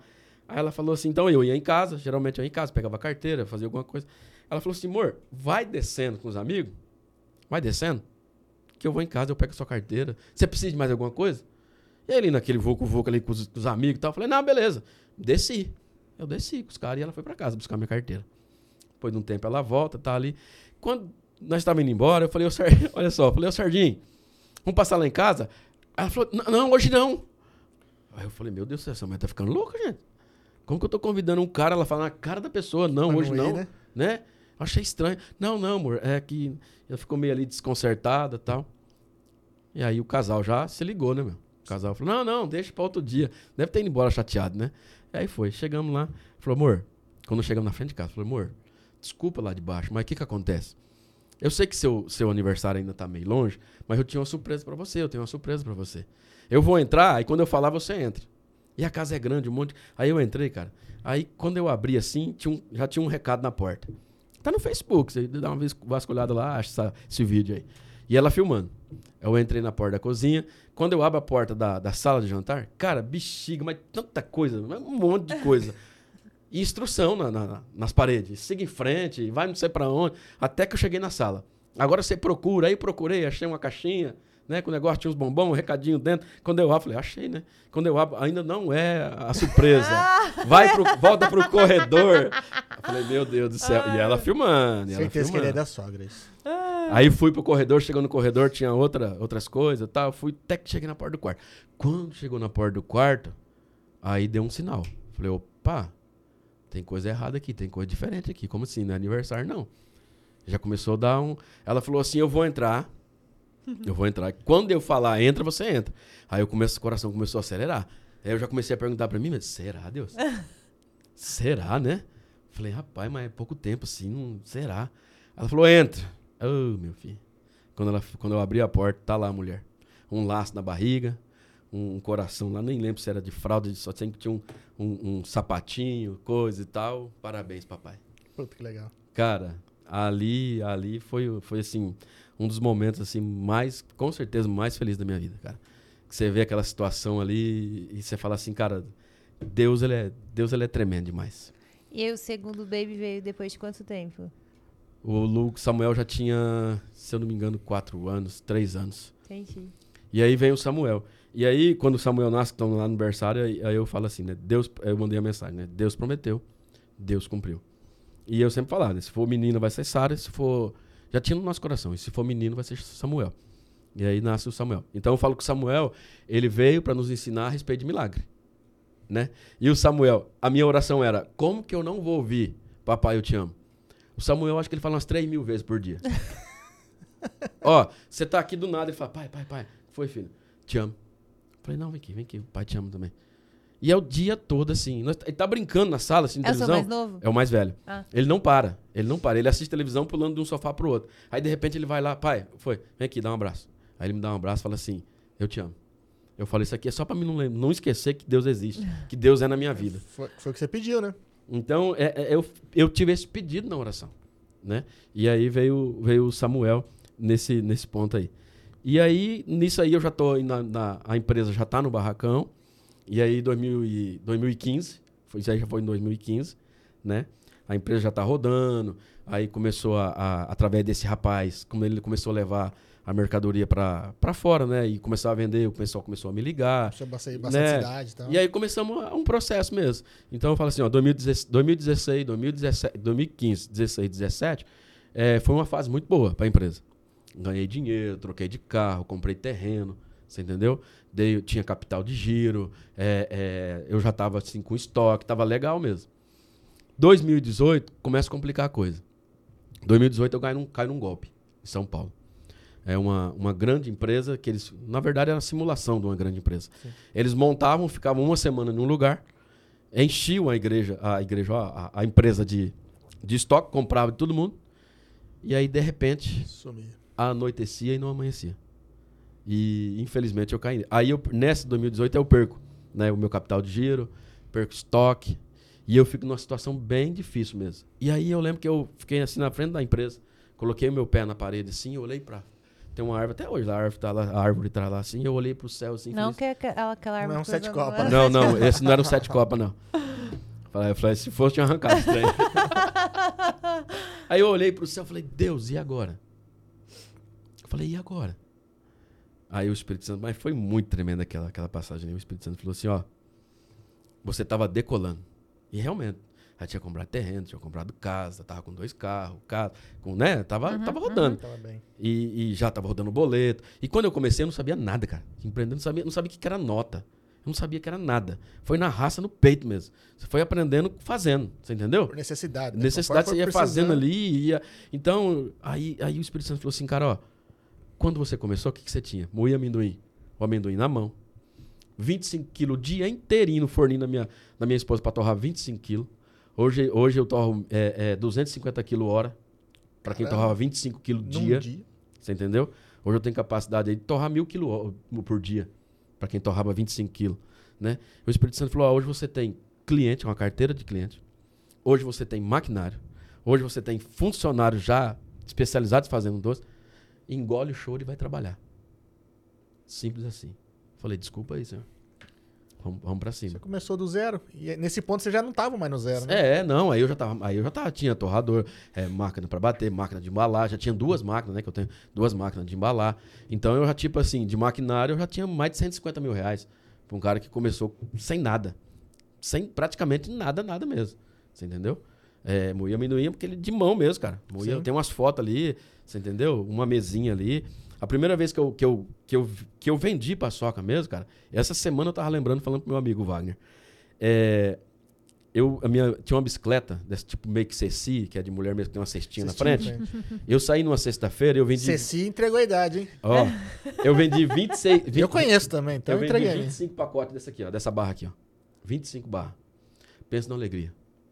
Na rua, vendendo de bicicleta. Liguei pra mãe, liguei pra pai, liguei pra. Só- Rapaz, quase coloquei um carro de som na rua pra, pra anunciar. Já, anunciar. alegria, cara. Sim. Ter vendido 25 pacotinhos naquele dia, né? Do algo que você tava fazendo, que você começou tal. Era muito legal. Então aí Deus falou assim, cara, então engole o choro e vai trabalhar. Ele falou assim, você tava decolando. Mas foi muito uma visão muito clara. Você você tava decolando, tirando a rodinha do chão. Eu derrubei agora, porque se você cai lá de cima, não tinha mais volta. Não sobrevive, né? Não sobrevive. Falei, grande. caraca, meu, desculpa aí, né? Vamos trabalhar então e vamos seguir em frente, né? E aí foi, trabalhando sempre na luta, sempre na dificuldade, com muitos parceiros, né? Sempre que rodeado de pessoas que você tem que, né? Sim. ter pessoas do seu lado, né, que, que, que caminham contigo e tal. E aí, nesse, no meio disso tudo, falou assim, vamos partir pro segundo filho, né? E eu falei, ah, beleza, né, que fase boa, né, fazer, o, fazer mais um filho. Na primeira tentativa, mulher engravida. Falei, rapaz, não deu nem pra brincar, né? Achei que ia ser uns dois, três meses aí de alegria, mas beleza. Pra quem não podia. Primeira tentativa, mulher fica grávida. Venho, aí beleza. Tudo muito certo, tudo muito bonitinho. Tudo correndo conforme o script. Tudo legalzinho, né? Aí, cara.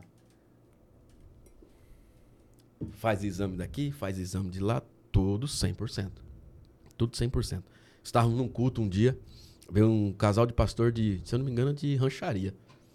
Ou Pirapozinho, não lembro, acho que é rancharia mesmo. Foi um culto abençoado ali e tal. Quando acabou o culto, o pastor veio me cumprimentar e a Kátia já estava bem, né? Tava pra, quase para ganhar já.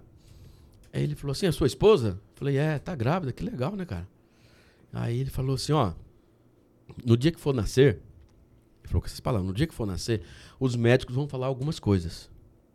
Fala para os médicos que Deus está no controle de tudo e pode ficar em paz." Beleza. Pode, põe a mão na barriga dela aí que eu vou orar. Coloquei a mão na barriga dela, ele orou, mas já surgiu uma preocupaçãozinha ali, uma, uma pulguinha atrás da orelha. Poxa, o que está acontecendo? E enquanto ele orava ali comigo, que ele orava ali com a gente, a, mu- a mulher dele que também era pastora, estava lá na frente, no outro, atendendo um outro pessoal. Aí acabou ali, ele saiu, acho que não me engano, Davi o nome dele. Ele saiu, aí veio a mulher. Tá ligado como a mulher vê a outra grávida, né? Ai, meu Deus, veio, e passa a mão na barriga e, e conversa com a minha esposa, tal, tal, tal. Aí falou assim: Posso orar? Ela falou: Pode. Aí veio a surpresa. Colocou a mão na barriga da minha esposa e falou assim: Ó, no dia que for nascer, até o tom de voz foi o mesmo. No dia que for nascer, os médicos vão falar algumas coisas. Fala para os médicos que Deus está no controle de tudo. Aí dobrou a preocupação, né? Falei, "Puxa, Duas vezes, né? Duas vezes, cara. Então, eu fui assim. E, e os exames, cara, tudo, tudo, tudo 100%. Uma gestação tranquila, maravilhosa, tudo correndo muito bem. E eu fui preparado no dia de nascer. Eu falei, se os médicos começarem a fazer um movimento, que eu ver é, aparelho subir, apitar alguma coisa, eu vou meter a mão em tudo e vou falar, gente, continua, Deus está no controle. Você já vai esperando Não, pior, sério, né? eu fui preparado. Eu fui preparado pra isso. Eu falei, e, e- e eu ali. Aí chegou lá a musiquinha, uma calma, uma calma que dava sono. E eu esperando acontecer o barulho, né? E eu preparado. Falei, na hora que acontecer a correria, eu já falo, continua só, que Deus tá no controle. Preparado. Daqui a pouco o menino chora, vem a enfermeira, pega, embrulha, leva pra lá. Aconteceu, nada. aconteceu nada. Falei, "Oxe, acho que os caras erraram, hein, meu? Tem coisa errada aí. Mas beleza. Tô lá, olhando lá no berçário lá, né? Acho que é berçário que fala, né? Lá. Tá lá no berçário lá, eu lá, cuidando lá, olhando e tal, ai que lindinho e tal. Aí vem a, a médica, a pediatra, falou assim, você que é o pai do Lucas? Falei, só, faz favor aqui, segue meu. Aí entrou lá dentro, falou assim, e, e o Lucas foi gerado em cima do pezinho. Então a gente sabia que ele tinha um pezinho torto, né? Ele foi gerado em cima do pezinho. É, o- quando na, na- na gestação, os médicos falaram algumas coisas pra vocês, explica. Sim, explicou, falou. Ele foi gerado em cima do pezinho, o pezinho é torto. Não. Não tô falando nada de pezinho. Tô falando, sim, outras coisas. Não, não. Todos os exames 100%. Os médicos não falou nada, não. Ela falou assim, ó.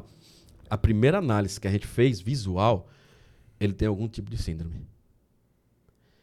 Olhando pro nariz, pra orelha e pro pescoço. O pescoço, tá vendo esse carocinho aqui e tal, tal? É algum tipo de síndrome. Então tem que fazer um exame pra gente confirmar ou descartar. Beleza? Pode fazer? Você libera? Eu falei, não, pode fazer, manda bala. Faz. E quando eu fui sair, que eu peguei a mão na porta, na maçaneta pra abrir, a palavra veio. Fala pros médicos que eu tô no controle de tudo. Falei, cara, não vou esperar um segundo. Eu vou lá. Cheguei lá, a Kátia lá. Falei, Moro, o negócio é o seguinte. Né, toda lá costurada, foi cesárea naquela situação. Falei, o negócio é o seguinte, cara, ó. Os médicos falaram assim, assim, assim, e eu liberei pra fazer o exame. Rapaz, começou uma saga, hein? Essa mulher ficou assim, sabe? Você imagina a mulher. Na- na- né, já tá com a emoção na gravidez daquele jeito. Sim. acabou de ter o filho, tá, tá a flor da pele. Alguém fala que pode ter alguma coisa. Aí né? você chega e fala um negócio desse pra ela, cara. Mas eu, tipo assim, eu falei, eu, eu não vou ficar rodeando, eu não vou ficar, ah, outro- depois eu conto, ah, depois que sair daqui eu vou falar. Eu falei, não, cara, vai ser agora. Porque quando eu saí na porta, cara, foi muito. Eu tô no controle. Eu falei, Deus, você tá no controle, então o senhor que resolve essa parada aí, velho. Resolve aí que eu vou colocar na tua mão mesmo. Morei assim, assim assim. E aí, beleza. Essa mulher ficou mal, cara. Ficou mal, ficou mal, ficou mal. E aí depois a gente veio embora, eu vim embora, ela ficou lá. E aí, por causa dessa síndrome, aí começou a é, ter que fazer um monte de exame.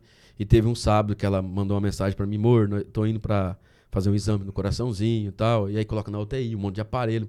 Agora você imagina, ela já tá preocupada. Amor, tá colocando, um- tá colocando aqui, amor, é um monte de aparelho, um monte de coisa. Eu falei, calma, calma. Vamos com calma. E a minha sogra tava em casa, né? Pra ajudar a gente ali, beleza. E aí ela, depois de acho que uma- menos de uma semana, que ele também teve que tomar banho de luz e tal, aí vem embora, vem pra casa. E, como eu falei, ele foi gerado em cima do pezinho, então o pezinho era torto. Então tinha que já, desde recém-nascido, já tinha que mexer nesse pé.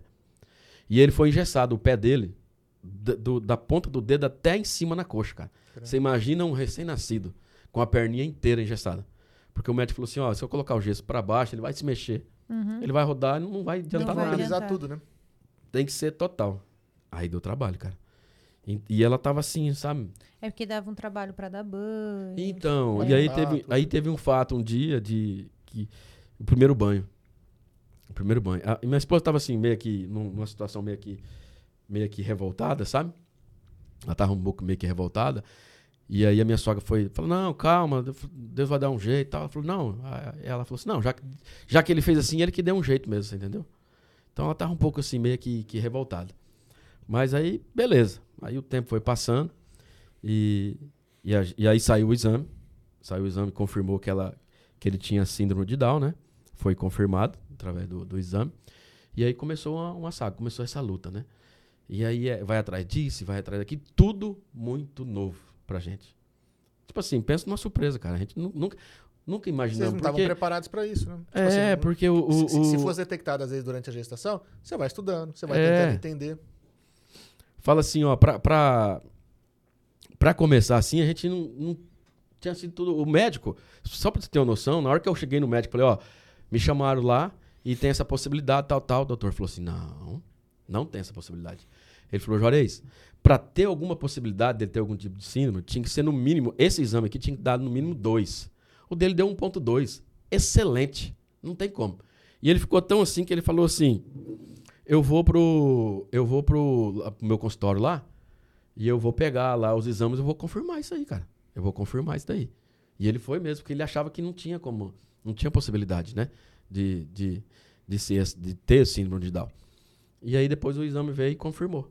Que confirmou que tinha. E aí começa toda uma história, né? E teve um dia que a gente tava. Nós tínhamos ido pra Prudente, né? E, e eu tava de jejum nesse dia e tal. E ela falou assim: a minha esposa falou assim: ó, eu queria tomar um cappuccino. Eu queria tomar um cappuccino e tal. Ó, imprudente, né, cara? Prudente que tem é padaria, que tem Sim. lugar. Lugar E eu fui saindo, fui saindo, saí de Prudente, não, não achei uma padaria pra ela tomar. Nós fomos, e eu tinha que passar no escritório em Presidente Bernardes. Aí eu falei, ah, vamos tocar lá em Bernardes. Né? Aí eu passei no escritório e falei, ó, você sabe um lugar que tem um cappuccino aqui? Eu falei pra secretária. A minha esposa, ah, na padaria Pão e Mel.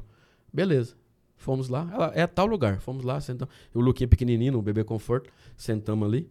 Aí ela pediu o cappuccino pra moça e ele, e ele o Lucas assim na, né, na- no, no bebê conforto.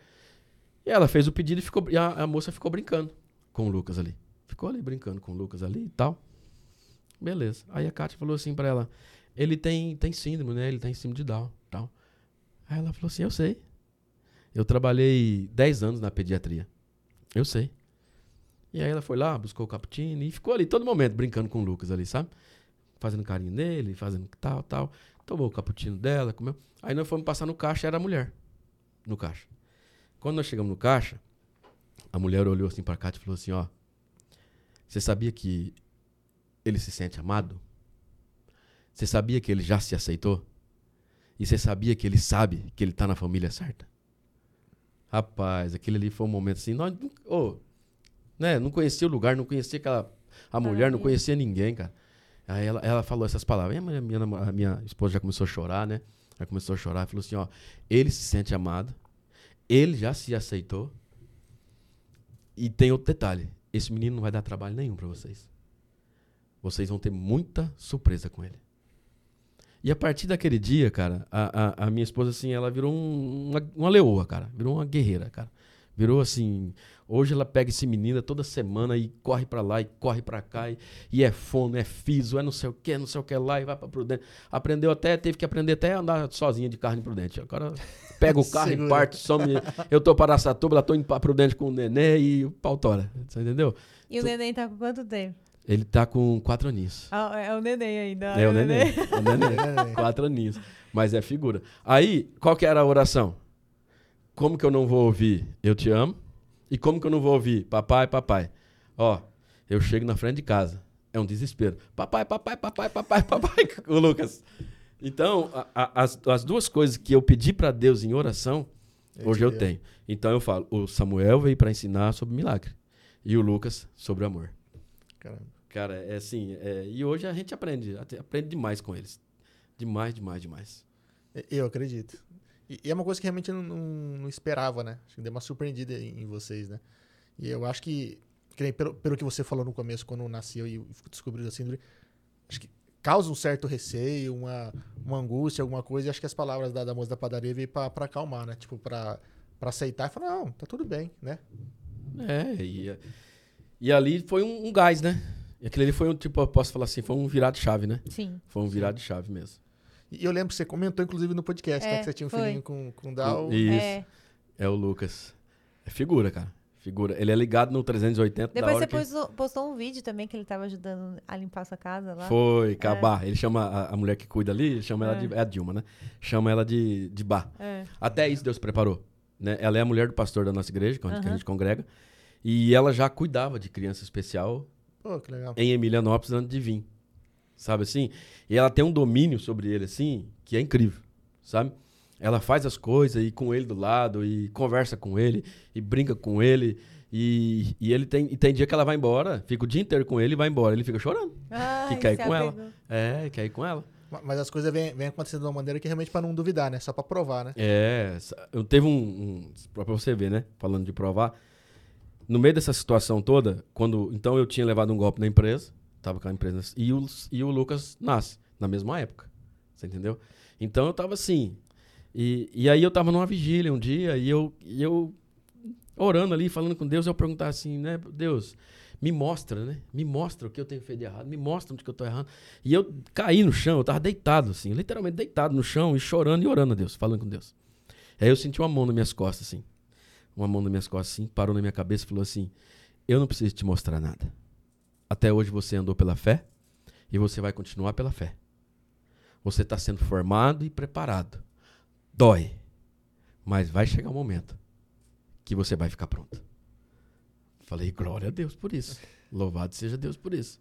Aí dá, são, são coisas que dão um ânimo, sim, né? Sim, dá uma sim. coisa. Então, aí eu tava numa vigília. Outro dia eu tava pregando, nessa mesma época eu tava pregando em Guataporanga. Eu tava ali no púlpito pregando. O pastor que tava sentado levanta no meio do culto. Deus manda te dizer que as aflições do tempo presente não vai se comparar com a glória de Deus que há de manifestar na tua vida. Falei, tá benção de Deus. E aí essas palavras vão, vão nos dando força. Um dia eu saí no culto também, um senhorzinho correndo atrás de mim, olha pera, pera, pera, pera, pera. E entregou essa mesma palavra. Ó, oh, o tempo presente, a angústia do tempo presente e tal. Aí tem um detalhe, para você prestar atenção, é um detalhe. É, eu tava no meio dessa angústia, na empresa, com filho e tudo, mas olha os lugares que eu tava. Uma vigília, num culto, num movimento, pregando.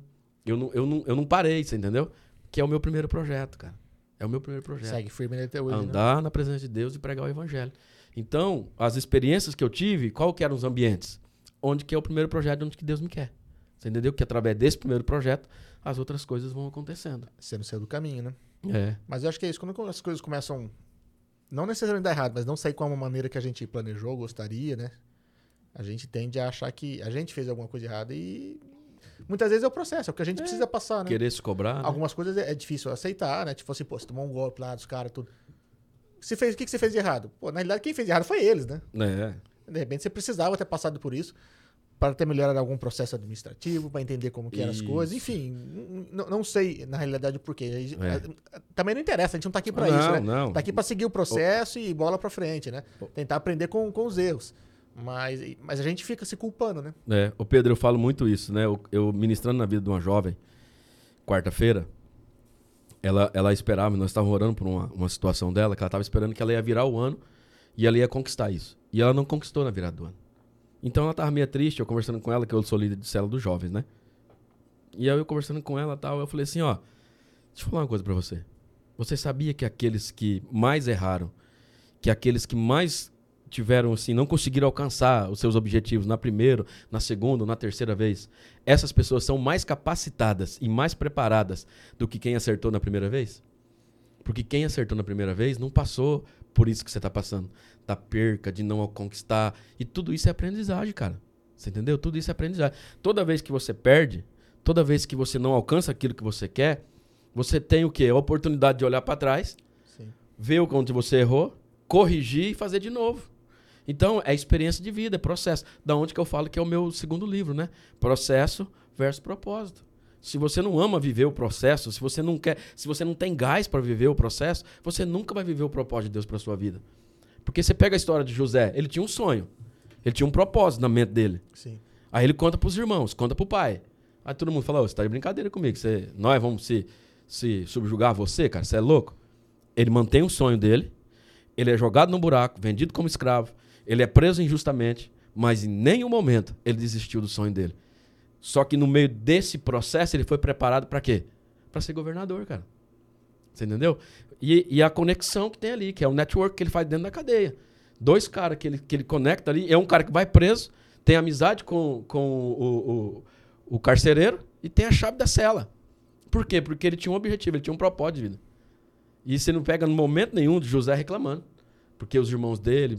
E no final da história toda, ainda que quando a família vai lá, ele não, não julga, ele não, não, não, não joga na cara.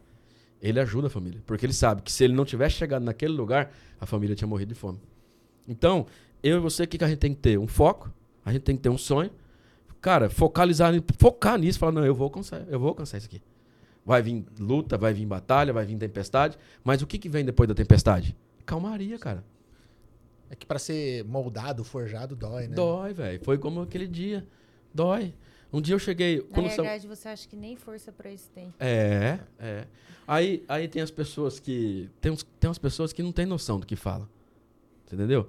Aí chega um, um, um descabeçado e pega e, e, lança uma palavra ainda para você que você tá ali havendo um momento frágil e tal. Sim. Aí vem, ah, porque não? Isso aí não é para você. Isso aí não é para você. Ah, a gente pra te desmotivar sempre tem, né? Sempre tem, cara. Mas, às, Mas às a gente ouviu falar é. assim que quando te chamam de louco, vai porque vai dar certo. Vai dar certo. Então, te chamam, é. Quando te chamam muitas vezes de louco é porque você tá no caminho certo. É. Eu uso muito. É, nessa expressão eu uso muito o que? A história de Noé. Deus tomou uma decisão no céu. Me arrependi da humanidade. Se corromperam. Eu vou destruir a humanidade. Noé, tomei uma decisão aqui no céu. Tô passando a bola para você. Faz uma arca. Quem tinha informação? Só Noé. O que, que os outros falavam? Louco. Louco. Na época que não chovia, você está construindo um arco que vai chover? Você é louco. O que aconteceu? Ele salvou ele e toda a família dele. Porque ele tinha uma informação da onde? Do céu. Que as outras pessoas não tinham. Quem não tem a informação, fala que você é louco. Você entendeu? É, é essa a pegada. Então, quando você vê as pessoas falam, oh, você é louco. Aí, já aconteceu muito isso comigo. Então, você é louco. Aí eu penso assim, mas você não tem a informação que eu tenho. Entendeu? Mas alguém tem que ser o louco, né? É, tem Senão, que ser. Como é que é? Assim, não vai, não vai inventar nada, não, vai fazer, nada de diferente. Nada tinha acontecido, eu acho. Porque até então é, é, é louco a, até dar certo. Depois que dá certo é, é gênio. É gênio. Ah. Aí muda, é verdade. O, o, louco é o cara que, que não deu certo. O gênio é o cara é o louco que deu certo. Né? Porque fala, ah, vou fazer tal coisa. Você é louco. Aí, é... aí, dá certo, pô, o cara é um gênio. Você quer ver que mais interessante? Quem te chamava de louco, depois senta na plateia pra aprender contigo. Ah, não, sim. Bate palma, né? É, Dá é. tapinha nas costas. É assim mesmo. É a pegada é essa aí. É assim que acontece. Mas eu tô curioso por uma coisa, dá uma paçoca dessa aí, porque ele vi falar ah, que ele aperfeiçoou por não sei quantos anos. quantos anos aperfeiçoando? Dois, né? Dois anos, cara, dois anos. E eu dois preciso, anos. eu sou sommelier de paçoca, como todos sabem aqui. E hoje você atende toda a região? Atendo toda a região. Na verdade, assim, né? A gente abrange todo o Brasil, né? Eu mando, hoje eu já... Tá macia. Eu já sei, já aportei. É. Eu tenho, clientes, eu tenho cliente de São Paulo. Eu... Servido? Ah, hum, bom mesmo. Eu já comi hoje, viu? Antes de vir pra é? cá. É, a gente come. Agora, Nossa, os meus meninos. Você... você... pega isso daqui quentinho, gente. Claro pensa. que é muito bom. É, a massa, na hora que você esparrama, ela é quentinha. É, não, pensa, você come isso daqui É. quentinho. Nossa senhora. Isso é bom, hein? Quer, Gabi? Provado? Nossa, Nossa senhora. Eu quero, ué. Nossa, Uai. muito bom mesmo. Muito bom. Pro- provadíssimo. É, a gente, é, igual eu falei, a gente bate muito nessa tecla da qualidade. Realmente, você mandou um áudio pra mim e falou assim: ela não é doce. É, É, não, não tem aquele excesso de açúcar, né? não. Hum, nossa, muito bom. Pega um pra você aqui, ó. É. Filha da mãe. Acho que deu uns dois Ó, dias ó, o dura. que eu falei pra ela assim, ó. E esse é o doce, cara. Esse é o doce que toda mulher pode comer. Olha como que ele falou. Vai, vai, vai. Sabe por quê? Ó, presta atenção. O teor de açúcar dessa paçoca, igual vocês que fazem academia, cara, Sim, é energia. sim. Amendoim é o quê? A energia também. Detalhe, por que pra mulher? Ela é bom pro intestino, ela é bom pra pele, o amendoim é bom pra pele, bom pra circulação. Se você colocar no Google lá e ver, cara, o amendoim é bom pra muita coisa. Tem mais de 20, 20 itens que o amendoim é bom. Eu vou Entendeu? comer bastante pra eu sempre manter meus É 27 bom pra anos. comer. É. Nossa senhora, é muito bom. Eu tenho o pessoal, do- pessoal que pedala, pessoal que pedala, come. Eles é falam assim, que dá aquele cansaço, dá tal. Comer uma paçoca, você anda Uma mais uns- energia, né? uns 50 quilômetros. Nossa senhora. entendeu? A gente vai ter que esconder isso. Não, isso aqui vai ajudar a fazer o Pedro Júnior. Aí, ó. E tem vários casos, tá? Olha lá. É profética também. É profética também, tem vários casos. Amém. Tem vários Amém. casos. Cara, E você lembra da história do amém, né? Aham, assim seja. Então. A ideia. É, fi, pode Tô comer. ficando velho, né? Tá precisando de um, É. de um bacuri. E quais são os planos pra 2024? Então, aí como e ne- nesse que eu vinha falando, aí tem o livro para 2024, né? Só esse Aí- ano ainda. Para esse ano? Não, o livro, em nome de Jesus, esse ano sai. O livro, o livro tem, um- tem, tem algo muito interessante. Porque quando, eu, quando surgiu essa ideia de, de, de, de eu escrever um livro, a primeira coisa que tem na sua mente, ah, eu vou escrever um livro? Eu? Quem sou eu para escrever um livro? Né? Até a gente mesmo pensa, Sim. ah, eu vou escrever um livro? A gente costuma duvidar da gente. É, mas só que isso aí começou a arder dentro de mim. Isso aí começou a. Eu comecei a deitar, é, na hora de deitar e começar a pensar nisso. Falei, não, vou começar a escrever.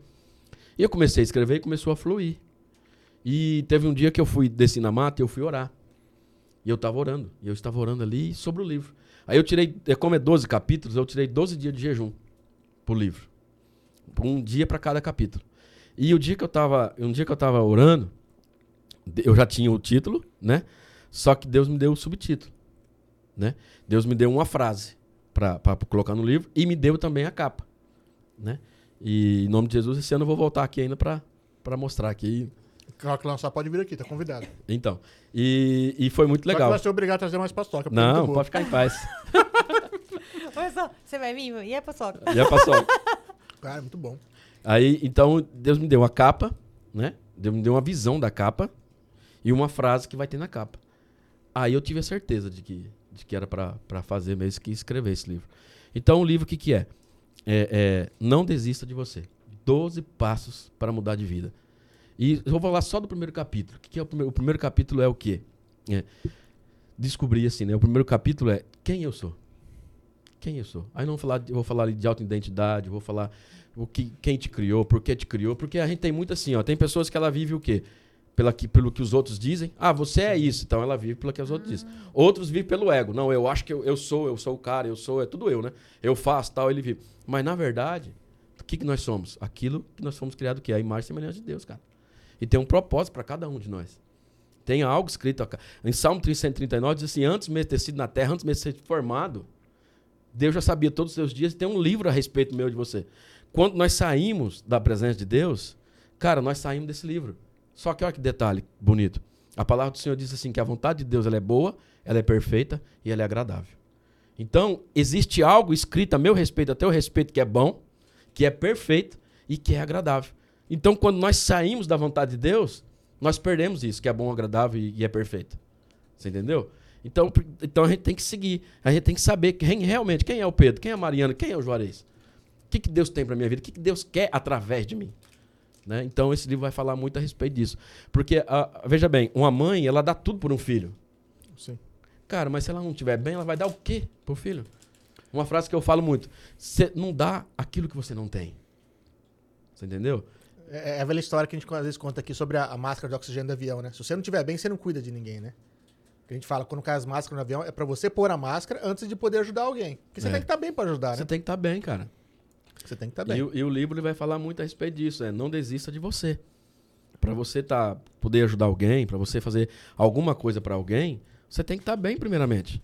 Você entendeu? Você tem que estar bem. Então, aí são, são 12 passos, né? 12 capítulos. Em nome de Jesus, vá, nós vamos trazer aqui. Não, vamos trazer sim. Mas a, a capa seria essa que você falou? Ou você já tem uma imagem, alguma Não, a coisa? capa, a capa é, é surpresa. Ah, tá. A capa e a frase. E a frase é surpresa. entendi. Mas é, é, é top. O nome já pôde revelar, agora a capa não. É, é top, é top. Não, mas tá convidado, pode vir. E aí depois tem o próximo, que é o Agape Eventos. O Agape Eventos é, é um, projeto que eu falei que é ousado, né?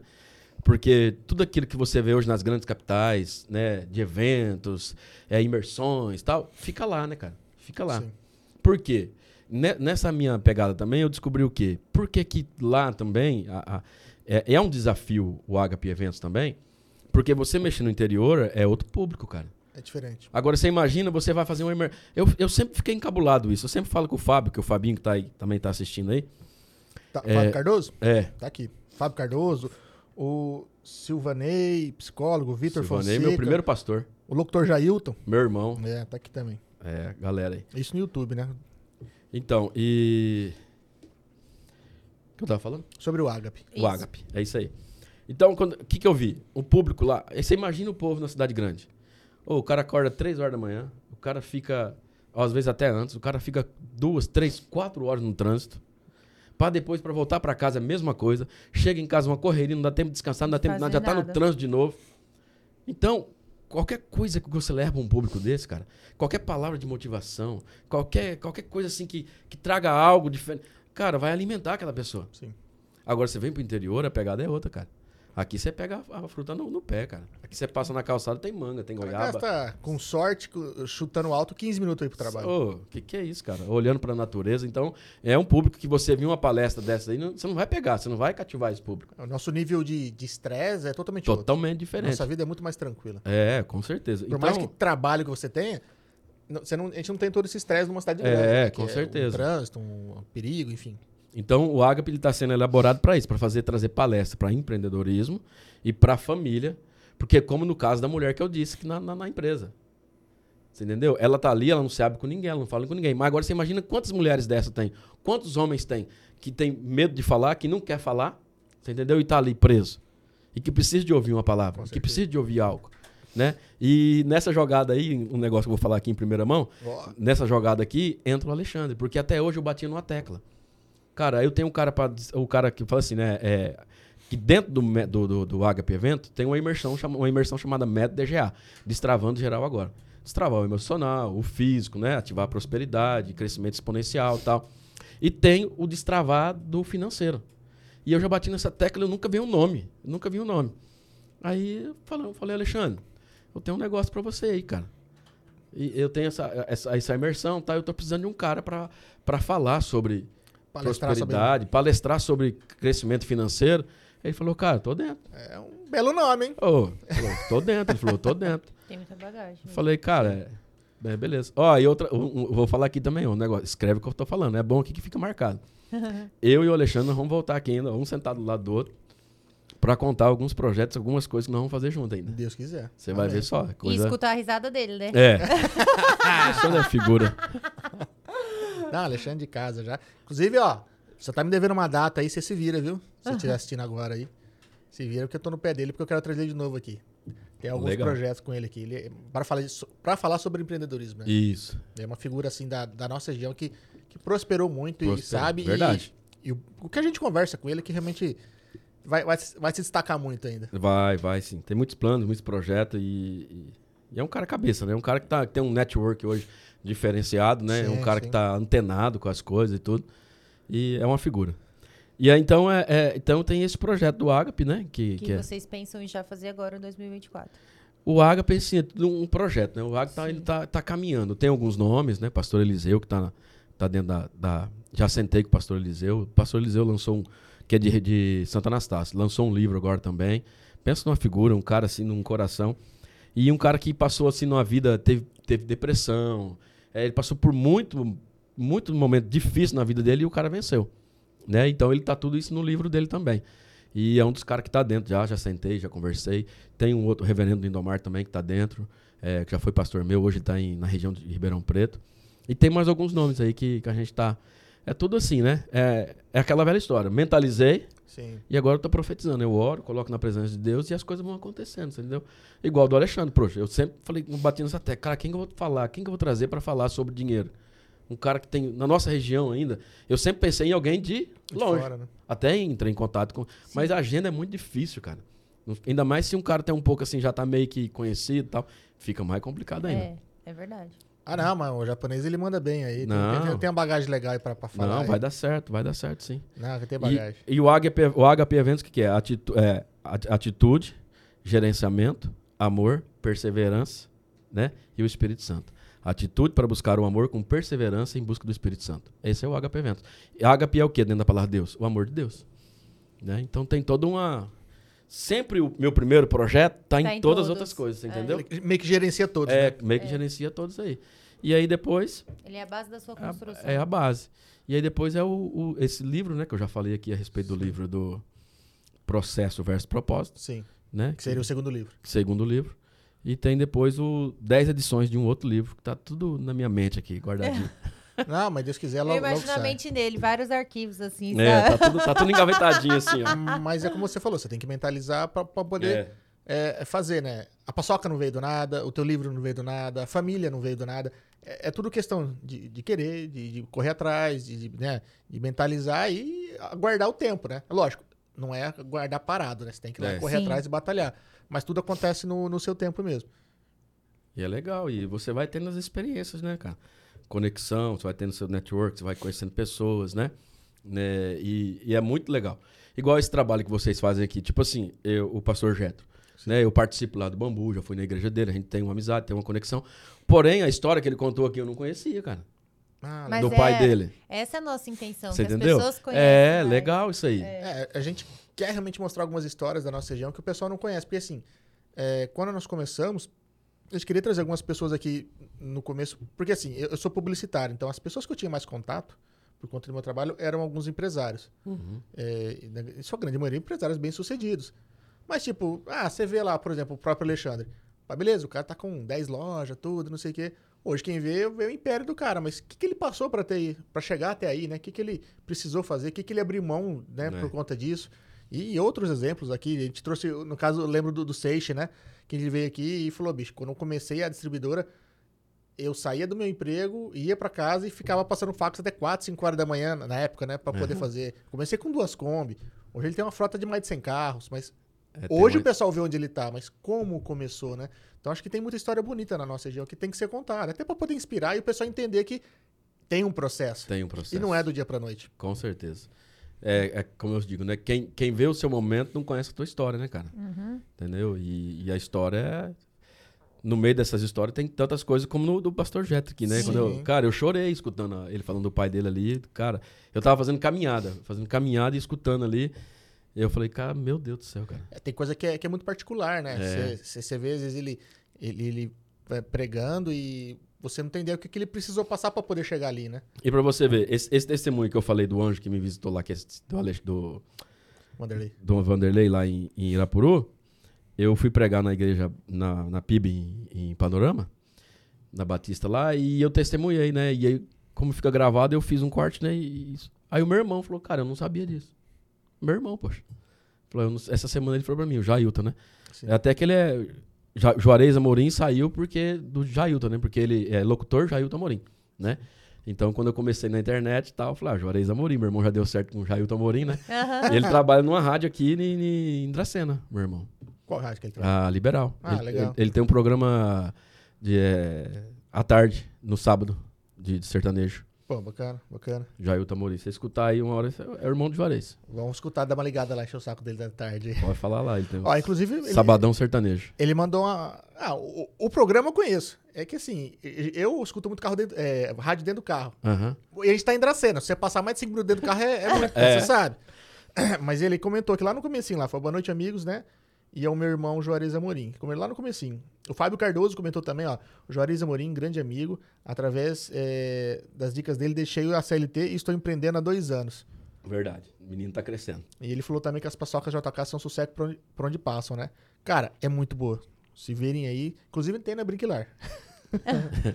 ó, o Sil, Silvanei, psicólogo, mandou aqui, ó. Perfeito, não mudamos o outro, a, as modelamos pelo exemplo, que foi quando você tava falando do, do Vanderlei lá, quando você tava provocando ele e, É. e ele te deu aquela resposta lá que realmente mudou tua vida. O Eu- Vitor Fonseca mandou Juarez, um exemplo de vida, pessoa extraordinária. E o seu irmão ainda falou aqui que lembra da Pampa. Ele foi o corretor, ele que me arrumou a pampa. Poxa vida! Foi meu irmão que arrumou a pampa pra mim. Um irmão desse tem precisa de inimigo, hein? Tu- E, o- e o pastor Silvanei, ele foi o meu primeiro pastor. Quando, quando tenho essa experiência, que eu venho pra Guataporanga na igreja, quem que é o pastor? Silvanei. Pô, que legal. né? E o pastor, então, ele teve todo um cuidado de, de- né? Eu e sempre quando eu tô aqui, ele me chama, eu sempre tô pregando lá.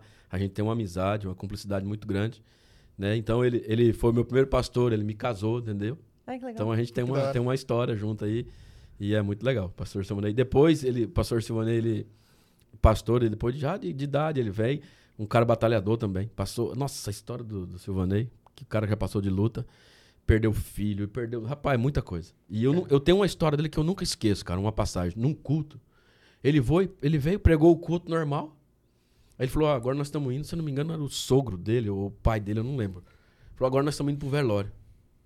Eu não, eu não me recordo se era o sogro ou se era o pai. Mas, tipo assim, ele veio. ele, ah, morreu, eu vou. Não, não vou no culto. Não, veio pregou, cara. Quando ele acabou, ele falou: gente, vocês não reparam, não, que eu tô indo embora, que tô indo pro velório. Falei, cara, sabe, uma responsabilidade assim. E quando eu fui me desligar daqui pra começar na igreja lá em. Eu fui falar com ele, ele ficou meio chateadão, meio triste, né? Eu falei assim, ó.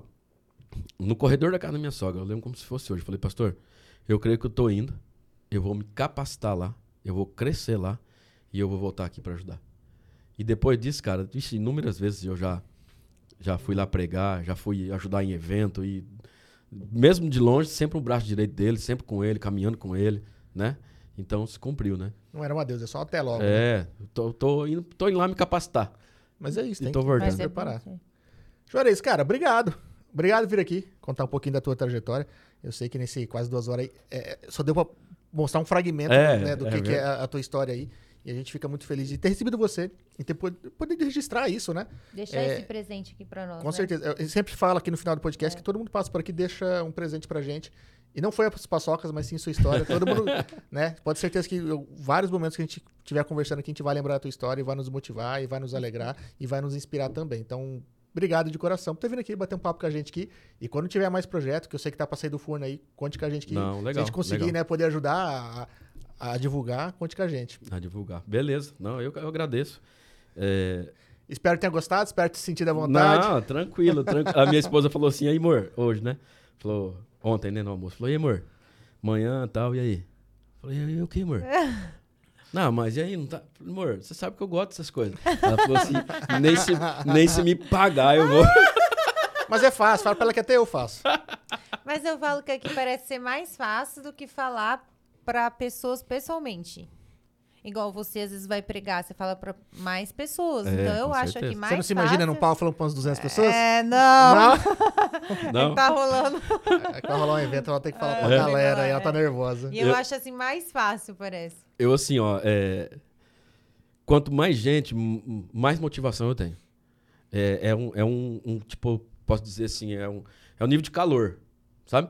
Quanto mais gente tem, mais, mais arde dentro, mais desejo eu tenho de falar, mais eu quero falar e, e até a minha esposa mandou, falei, amor, cuidado que você tá falando demais. Tá Ah, Você nada. entendeu? É, é. Que não tem mas tempo, isso que não. a gente gosta, que fala mesmo. Mas a ideia é essa. É, É. que se a pessoa sinta vontade realmente de falar até pelos cotovelos e contar toda a história dela. É, a gente fica é a feliz intenção. com isso. É. De verdade, de coração. A gente tem que fazer um resumidão aqui, porque senão nós não vamos embora. Né? É, né? Não vai ter corte, ele vai voltar aqui, fiquem, fiquem tranquilos. Fica, fica. Tem muita aí, né? No meio dessa caminhada aí, é, tem muitas e muitas histórias que a gente passou, principalmente na igreja, sabe? Assim, é, testemunhos de quando a gente foi pregar, participar de encontros.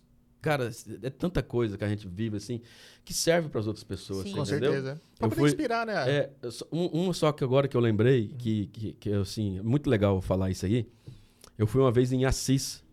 Assis não, em Lins. Esse primeiro pastor nosso, quando ele saiu daqui, ele foi para Lins e a gente foi lá participar de um encontro.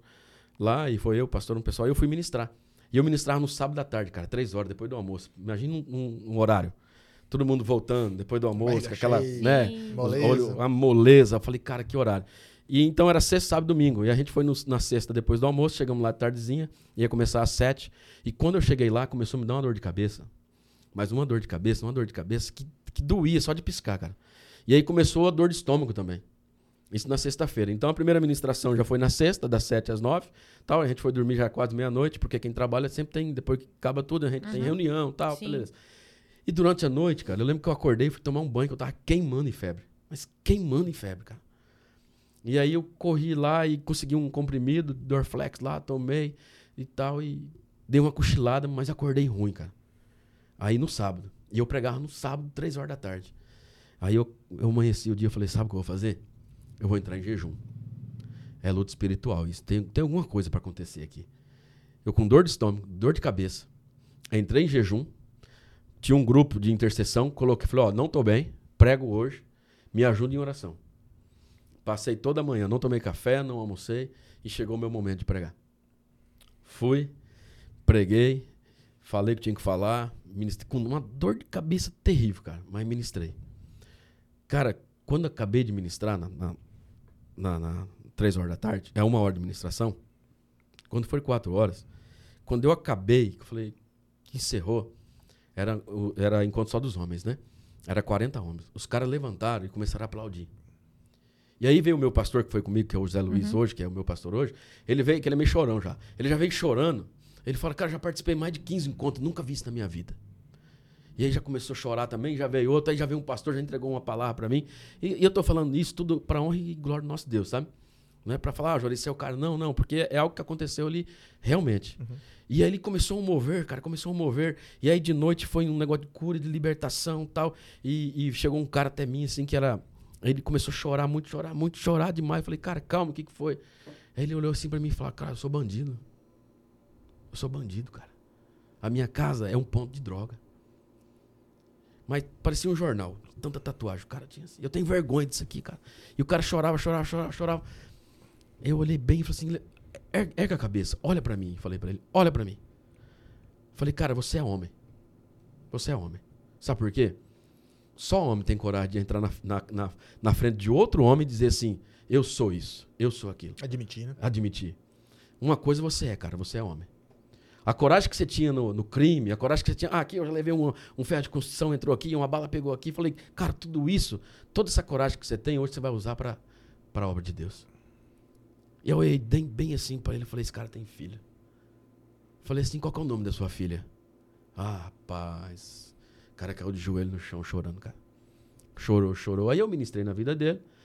Beleza, até aí, beleza. Quando acaba que eu saio, um menininho de 15 anos, mais ou menos uns 15 anos, falou assim, até me chamou de pastor. E eu não sou pastor, não sou consagrado pastor, né? Falou, pastor Juarez, ô pastor, vem cá. Eu saí no corredor e eu tava na escala de, da comida. Porque cada grupo tem uma escala, Sim. né? Tá no banheiro lavando, e tá orando, tá intercedendo, tá pregando, tá servindo comida. É assim que serve. É assim que roda. E aí eu tava indo assim, ele, ele falou assim: posso te dar um abraço? Rapazinho. Falei, ô filho. Aí ele me deu um abraço apertado, rapaz, e começou a chorar, esse menino. Então eu apertei, eu abracei ele, e ali eu comecei a chorar com ele e fechei os olhos. Quando eu abro o olho, tem uma roda em volta de mim. E quando eu olho no crachá, tudo assim, ó, promissão, promissão, promissão, promissão, promissão. Falei, o que, que tá acontecendo aqui? Aí eu desencostei do menino assim e olhei no crachá dele. Promissão também. E ali o Espírito Santo me entregou uma palavra. Falou, ó, Deus está me entregando aqui, falando para vocês que através da vida de vocês, a igreja de promissão não vai fechar. Aquela cidade vai ser reconquistada através da vida de vocês. Aí começou todo mundo a chorar, cara. E eu nem sabia de nada, mas a igreja também, a igreja tava, sabe? E aí eu entro. Eu falei, cara, vocês ficam aí, se abraça aí, ora aí que eu tô, tô escalado. Quando eu tô lá na, na escala lá pra, eu, tava, eu nem lembro o que, que eu tava servindo. Veio o pastor deles correndo. No meio de todo mundo, um monte de gente já sentado, comendo. Vem um cara, se joga no chão. Você entregou uma palavra pra minha igreja, pros meus meninos. Entrega pra mim também. Aí eu larguei lá que eu tava lá e já orei com ele ali, sabe? E aí depois eu fui entender o porquê daquela dor de cabeça, o porquê daquela dor de estômago.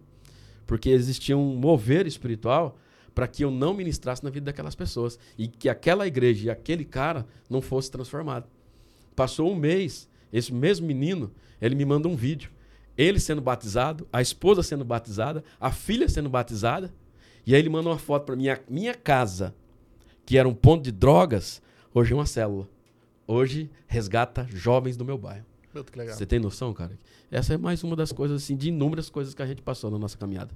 E é o, o tipo de pessoa que a gente precisa do nosso lado, porque, cara, ele viveu isso, né? Ele É. sabe todas as dificuldades, todos os problemas que tem desse lado. Então, quando você consegue trazer uma pessoa dessa pra esse lado, assim, do bem, de poder orar, é- cara, ele, ele sabe o que, que vai precisar, o que, que ele precisa falar pra, pra poder trazer alguém, pra poder pra entender realmente, né? O porquê que entrou nisso, enfim. Cara, é bem bacana. É muito legal essa. Você pegar um cara que era destruído, né, cara? É. Sim, é. Esses testemunhos são, são. E eu tenho vários casos desses, né? Hoje eu, eu ministro assim na vida de. Tem quatro amigos que são quatro ex, tipo assim, da pesada mesmo, né? E tem um, um desses quatro, eu, eu peguei pra trabalhar comigo. Ele foi transformado ali junto comigo. A história, a, a- só a história desse cara dá um podcast inteiro. Eu Chama, imagino. chama Johan. Chama Johan. Ele trabalhou dois anos comigo, agora ele saiu pra empreender. Olha que legal. Começou a andar comigo, comecei a levar comigo, me deu, me deu os canos. Ah, Não, mas aí eu fui incentivando. Entendi. Compra doces hoje e vai vendendo na rua com a esposa e tal, tal, tal. E chegou um ponto que ele falou, Juarez, eu vou sair, cara. Eu vou. Falei, fi, vai pra cima, cara. E um cara que era da pesada, velho.